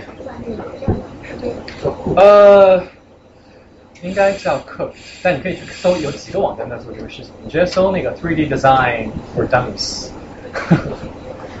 呃，Yeah，你觉得我们叫 Twenty Twenty Three and Me？啊，对，Twenty Three Me，呃，我觉得也是一个 tip of an iceberg，刚刚开始做，就是你可以去 trace 自己的这个，知道自己老祖宗祖宗十八代是哪里来的。可能遇到一些问题嘛。对对对对对，FDA 遇到一些问题。Healthcare 跟这些所有之前提到的所有几个行业，金融、教育、制造业、医疗，都是非常传统、非常具有痛点，人们活着最根本的一些行业。其中，教育跟 healthcare 是两个需要最长时间才能见效的一个东西。呃，but people are working on it. OK，啊，任何问题？好，下一个，应该还有最后那个下一个 slide。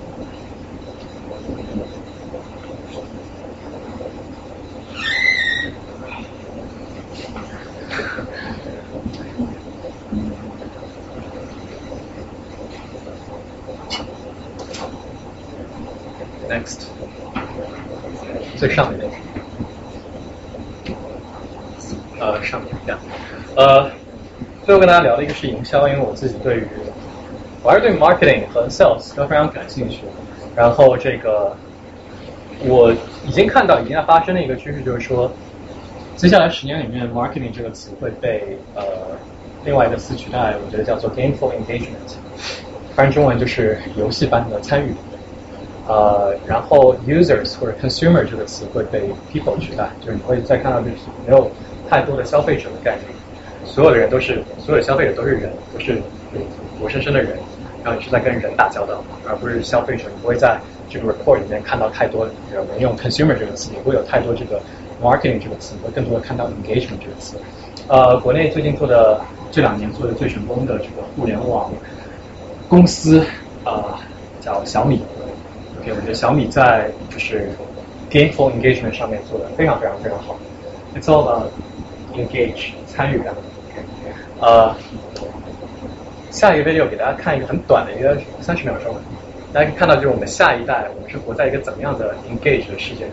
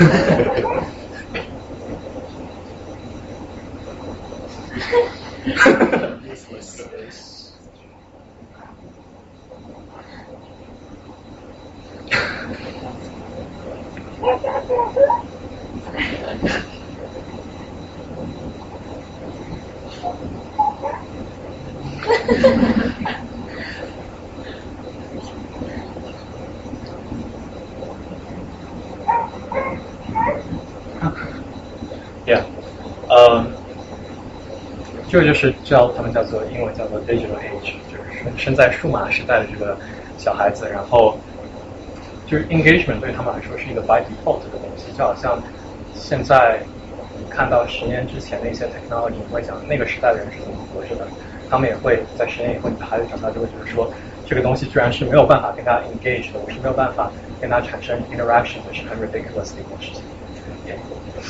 我昨天晚上，昨天晚上在我准备这个 pitch 之前，我去看了一场 Blue Man Show，在那个 Astor Place，呃，九点钟到到大概十一点钟，呃，我觉得我看的时候，我觉得 Blue Man Show 是一个很好的，他解释了这个 gameful engagement，呃，这是 Blue Man 啊，大家都知道 Blue Man Show 吧？就那个蓝的人啊，对，呃，他就是整个一开场的时候就跟观众做很多的这种互动。然后让观众参与进来，他会把观众请到台上面来，然后跟布偶一起来做一个呃敲鼓啊，然后来搞一些就是搞笑的东西啊。然后布偶最后就是从呃这个台上面会射很多这种呃这个卫生巾、卫生纸、卫生纸，呃，然后天上会掉下来很多这个卫生纸。然后我坐在第一排，你知道吗？所以我就你看我这儿就是都是颜颜料啊什么，就我被喷的全都是。啊，然后我最后那个结束的时候，我整个人就淹没在那个卫生纸里面，就绕着我头顶这样转了一圈，我底下都是卫生纸，然后呃身上有很多颜料，对，然后这个被就是 Blue Man 各种调戏，在第一排你还穿了雨衣，你知道吗？就前五排的人都穿了雨衣，那你就要想，就是说你怎么样？当你去 market 这个东西时候，你想想，就是为什么我说 consumer 这个词不存在？是你想，你究竟在卖的是什么东西？在 market 在 sell 的是什么东西？你是在 sell Blue Man 的这个 show 吗？还是你在 sell 整个这样的一个场景，这样的一种 gameful engagement 这么庞大的一种感觉，就是说整个人是沉浸在里面的，我整个人是参与在其中的，就是整个是一个 show。OK，你在 sell 这个东西。呃，下一个 slide，就是 Blue Man 开始了，我看到一句很有意思的话啊。说，If you would like to establish a connection with people from another culture, it's always good to offer a few gifts as a gesture of friendship. But an even better way to forge a lasting bond is by creating something together. Whether it's a medal, an art project, or just a spontaneous dance party, when you create with others, you build a connection that lasts a long time. 呃，那知道我的人应该知道，就说我非常 into create something，来创造一些东西。 呃，我确实觉得说这是比任何一种方式都更好的跟一个人建立 connection 的方式。刚刚提到 can create something together，也就是说，当你在 Lumen Show 的时候，you're creating this experience, this show together, this product together with Lumen。那么你在想小米手机，小米手机，you're creating this 小米手机 together。很多人有上论坛，然后每一周给小米手机、小米的发烧用户给他提建议。然后下一个 iteration，下一个迭代出来的产品是跟上一个，就是上一周用户提的建议是相关的，用户有这种参与感。Marketing 传统那种放一个电视在那儿，Blue Man 在演这个秀，你在下面看，你跟他没有 interaction，这个时代已经完完全全过去了。OK，呃，这是我看到了在 Blue Man 开场之前很有意思的一段话。呃，我也很相信 creating something together 这个的这个东西的力量。呃，下一个 slide。对，这个就是我想找到的，就是 when you're gamefully engaged，你的脸是这个样子的。OK，你不是看广告一样，是这个样子。我昨天看 Blue Man 的时候，我就一直说这个样子。呃，尽管你还是在看广告，你还是在看 marketing 的东西，但这个时候你整个人是被吸进去，就是 gamefully engaged。你需要说思考 marketing，当你要做 marketing 做 sales 的时候，你怎么样做到这样的一个效果？呃，OK，最后有两个。呃，大概这个是一个七分钟的一个 video，然后我们就结束了。我们看到，我觉得这两个东西很有意思。上面一个，刚刚，Yeah，this one，这是一个呃很小的一个 scientific film，开始讲关于未来五年内的 interaction。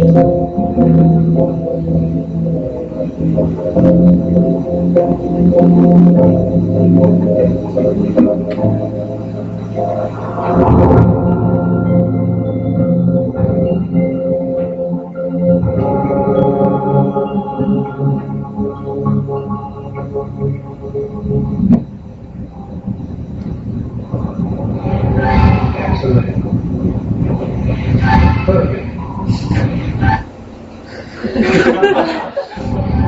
job.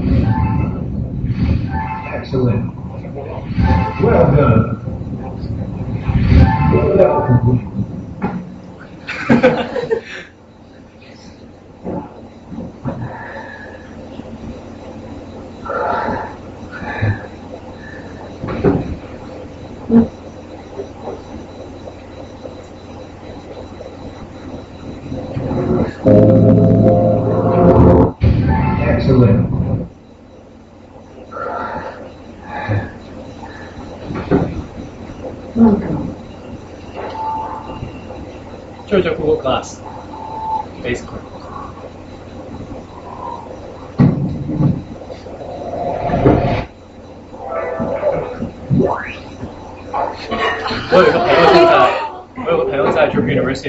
University 的，他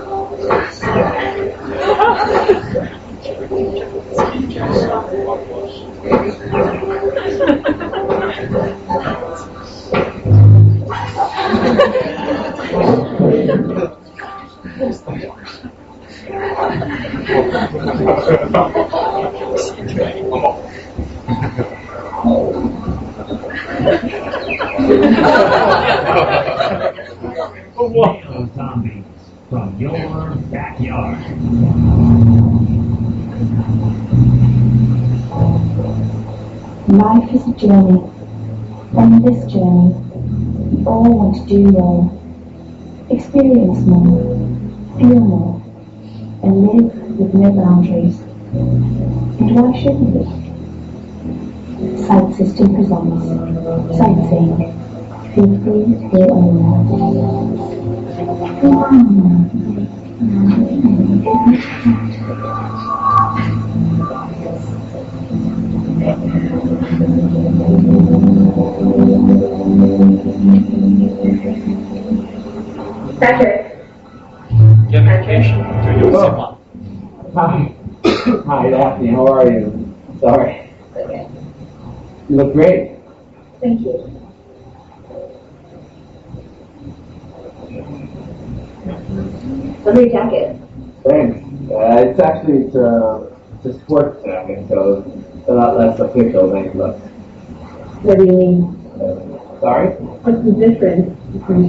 jacket and a normal one?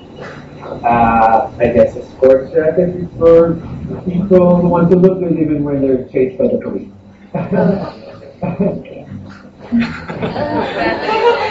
anyway, I hope you're hungry. Yeah. I had the best burgers in town. Oh, actually vegetarian? Oh. you didn't say that in your profile, so. Well, I don't write everything on my profile. Um, you want to go somewhere else? No, no, no. Just I'll find something on there. Well, how about a glass of wine for starters? Yeah. Great. So, are there any other things in your profile that you didn't write about that I didn't know?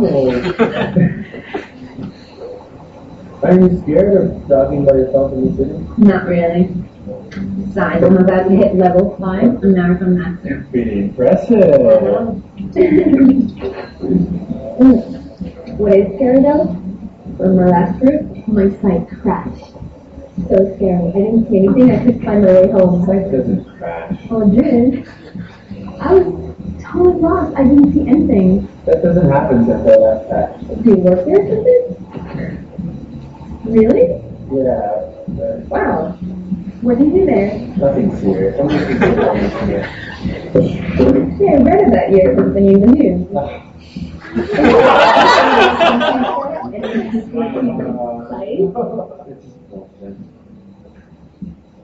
But anyway, I don't want to talk about work.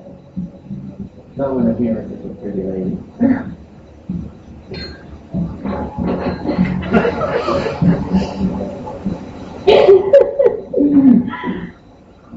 You really get me. You know, I can tell what you're thinking. Really? What? Well, finish perfect.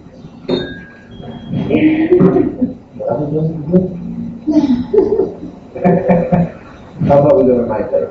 Our nightcap. well, you're so good at reading my mind, you should know what I'm going to say.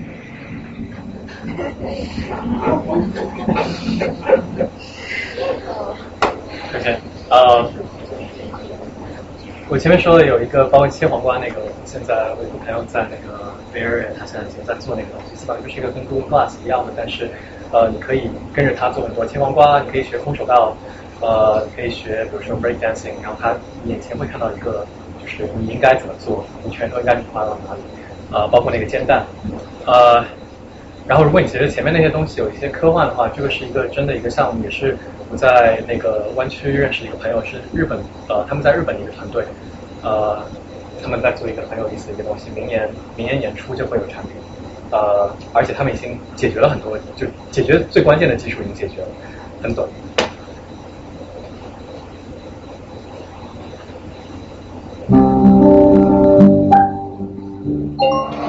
是一个 ring，是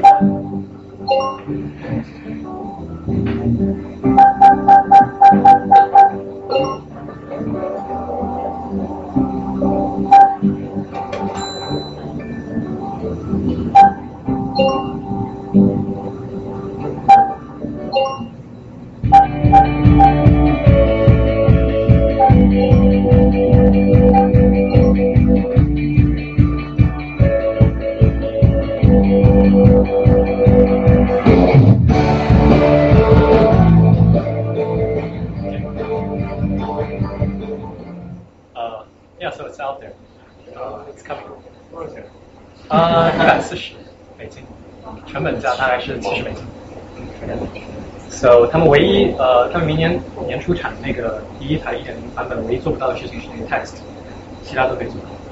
因为最核心的这个技术就是说，他们是用蓝牙科技，然后呃，怎么样的来使得你的这个动作可以被 sense，其实就是这个样子。啊，他们可以做到这样，就是跟有点大家有多少人知道那个呃 low 那个 leap motion？OK，但 leap motion 是需要一台投影机的，它那个不需要，它就直接这样举。呃，所以啊，呃，我给你下一个 slide。所以就是最后我就用一我挺喜欢的一句话来结束，就是说 The future is already here, it's just unevenly distributed。呃，就是未来已经到了，然后只是说它分布比较不均，然后有可能比较 skew towards、uh, Silicon Valley and some other places。呃，但我很喜欢这句话，所以你可以去看之前我给大家看的所有东西都是一个 sign，就是一个征兆，有哪些事情应该发生，有一些会成真，有一些不会成真。But it's already here. Yeah. 你下一步，呃，先说吧。呃，你下一步会做什么？会在哪里做什么？呃，We'll see。我应该会在呃国内，我还是很喜欢这个在国内的环境，然后呃我会去三四线城市，呃然后跑一圈，然后就是说呃简单说，我想了解三四线城市，因为这是一个大的一个 mass market，他们的痛点究竟是什么，然后有哪些很成熟，我前面比如提到十块钱的这个 tablet，呃很成熟的一些创新的科技是可以解决他们的一些痛点问题。啊，这个是我感兴趣的一个事情，然后同时在做一些其他的一些 project。OK，先这样，谢谢大家。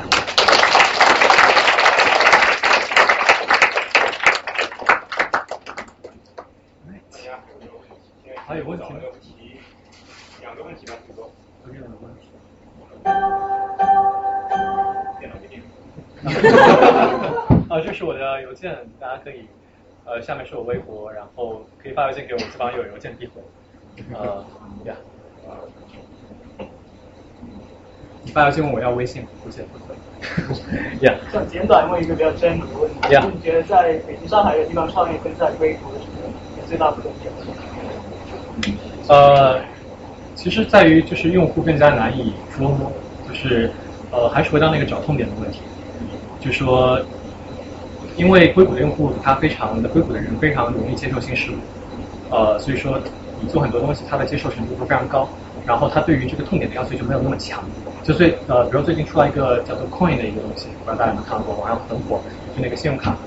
呃，叫做 Coin，我觉得这个东西它本身，你说它解决痛点吧，我觉得解决了一些，但是就是钱包太厚，里面很多张卡，但我觉得这个东西对我来说并没有那么痛。但是很多人会在美国这样的环境下去买这个东西，因为它非常酷，然后它确实解决了一些问题。但这个东西在国内就非常难卖，或者说国内你只能卖到非常高端的那群人。那么你在国内的话，对于这个新事物接受程度的这个 premium 是没有的，然后你需要找到更加痛的东西，这个就很困难。还有问题吗？呀、啊，就是我是这样子的，就是说我对金融的兴趣来的很迟很迟。那如果我现在想 break in 这个金融行业，你觉得我是需要找 CFA 呢，还是？我觉得就是，呃，就是说您刚才提到那个说，其实现在创业的话，有很多的的资源跟知识，百分之八十可能在网上或者怎么样公开这样找不到。但其实我觉得最终制胜还是二零是我们的内容。最大的大部分，我也不知道，就是说，在这个创业过程中，如果你本身是一个技术型的公司，怎么样，就是说，就是说能够自己有那个 advantage 谢谢。OK，呃，第一个问题，我觉得很多人在场的人有可能回答比我更好，因为我没有考过 CFA，很早就放弃了。呃，第二个问题，说还有 MBA，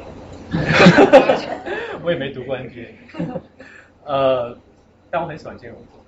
呃，说第二个吧，就是我个人觉得，因为很多人问同行们，就说你怎么样？我不是一个技术人才，然后我要找到一个技术工人怎么办？我觉得就是现在你做一个东西的成本真的越来越低，就是所需要技术含量真的越来越低。包括编程，很多人在开始，很多创业公司在做拖拽式编程的东西，就是说你只要把这个 block 也也像搭积木一样，这个东西抓过来，这个东西抓过来，你就可以编程。呃，关键就是说，我觉得海归最最大的一个优势就是，或者你经过了本美国的教育之后，最大优势就是你找东西的能力，就你自己可以去，因为你写 research paper 时候，你要这个找那个找，然后你的眼界也比较宽。我觉得这个是海归最大的优势，就是你要就 capitalize on 这个这个这个 skill，就是你怎么样去找到一些东西是可以，就很多外面就是真的是有很多 free 的 resources，然后你要找到它，然后你要去学会用它，呃。学会做 research，然后因为你的眼界本身很开阔，然后你可以看到很多有可能，呃，就是在国内的人的优势就是说他更加接地气，更加的知道本地的人的痛点，但是他有可能不知道那么多东西，呃，这样，这是我的建议。好，那么大家再次提高热烈。谢谢大家。好，谢谢大家。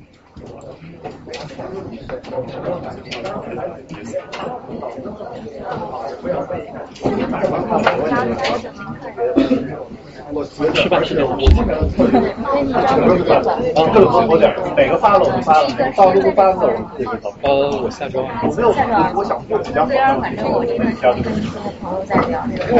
跟那万一是有政府风险，就政府 OK 这些东西只有政府，我，我可以把我今天晚上有安排我基本上有一些，哎，他会邮件给我，我跟你说，我不是那个雷声线，因为我在之前也是在银行这个样子，然后通过大家都了解，而且这段时间辞职，然后现在做了创业创业，然后其中有一部分你提到有点那种现在在发展零那种，他回来做好像看那一个，另外一个关于说这个来一个现在的线上，从隔壁男子请床到隔壁屋，然后呃，能剩下男生帮一下搬搬椅吗？就如果从隔壁屋拿一请床到隔壁屋。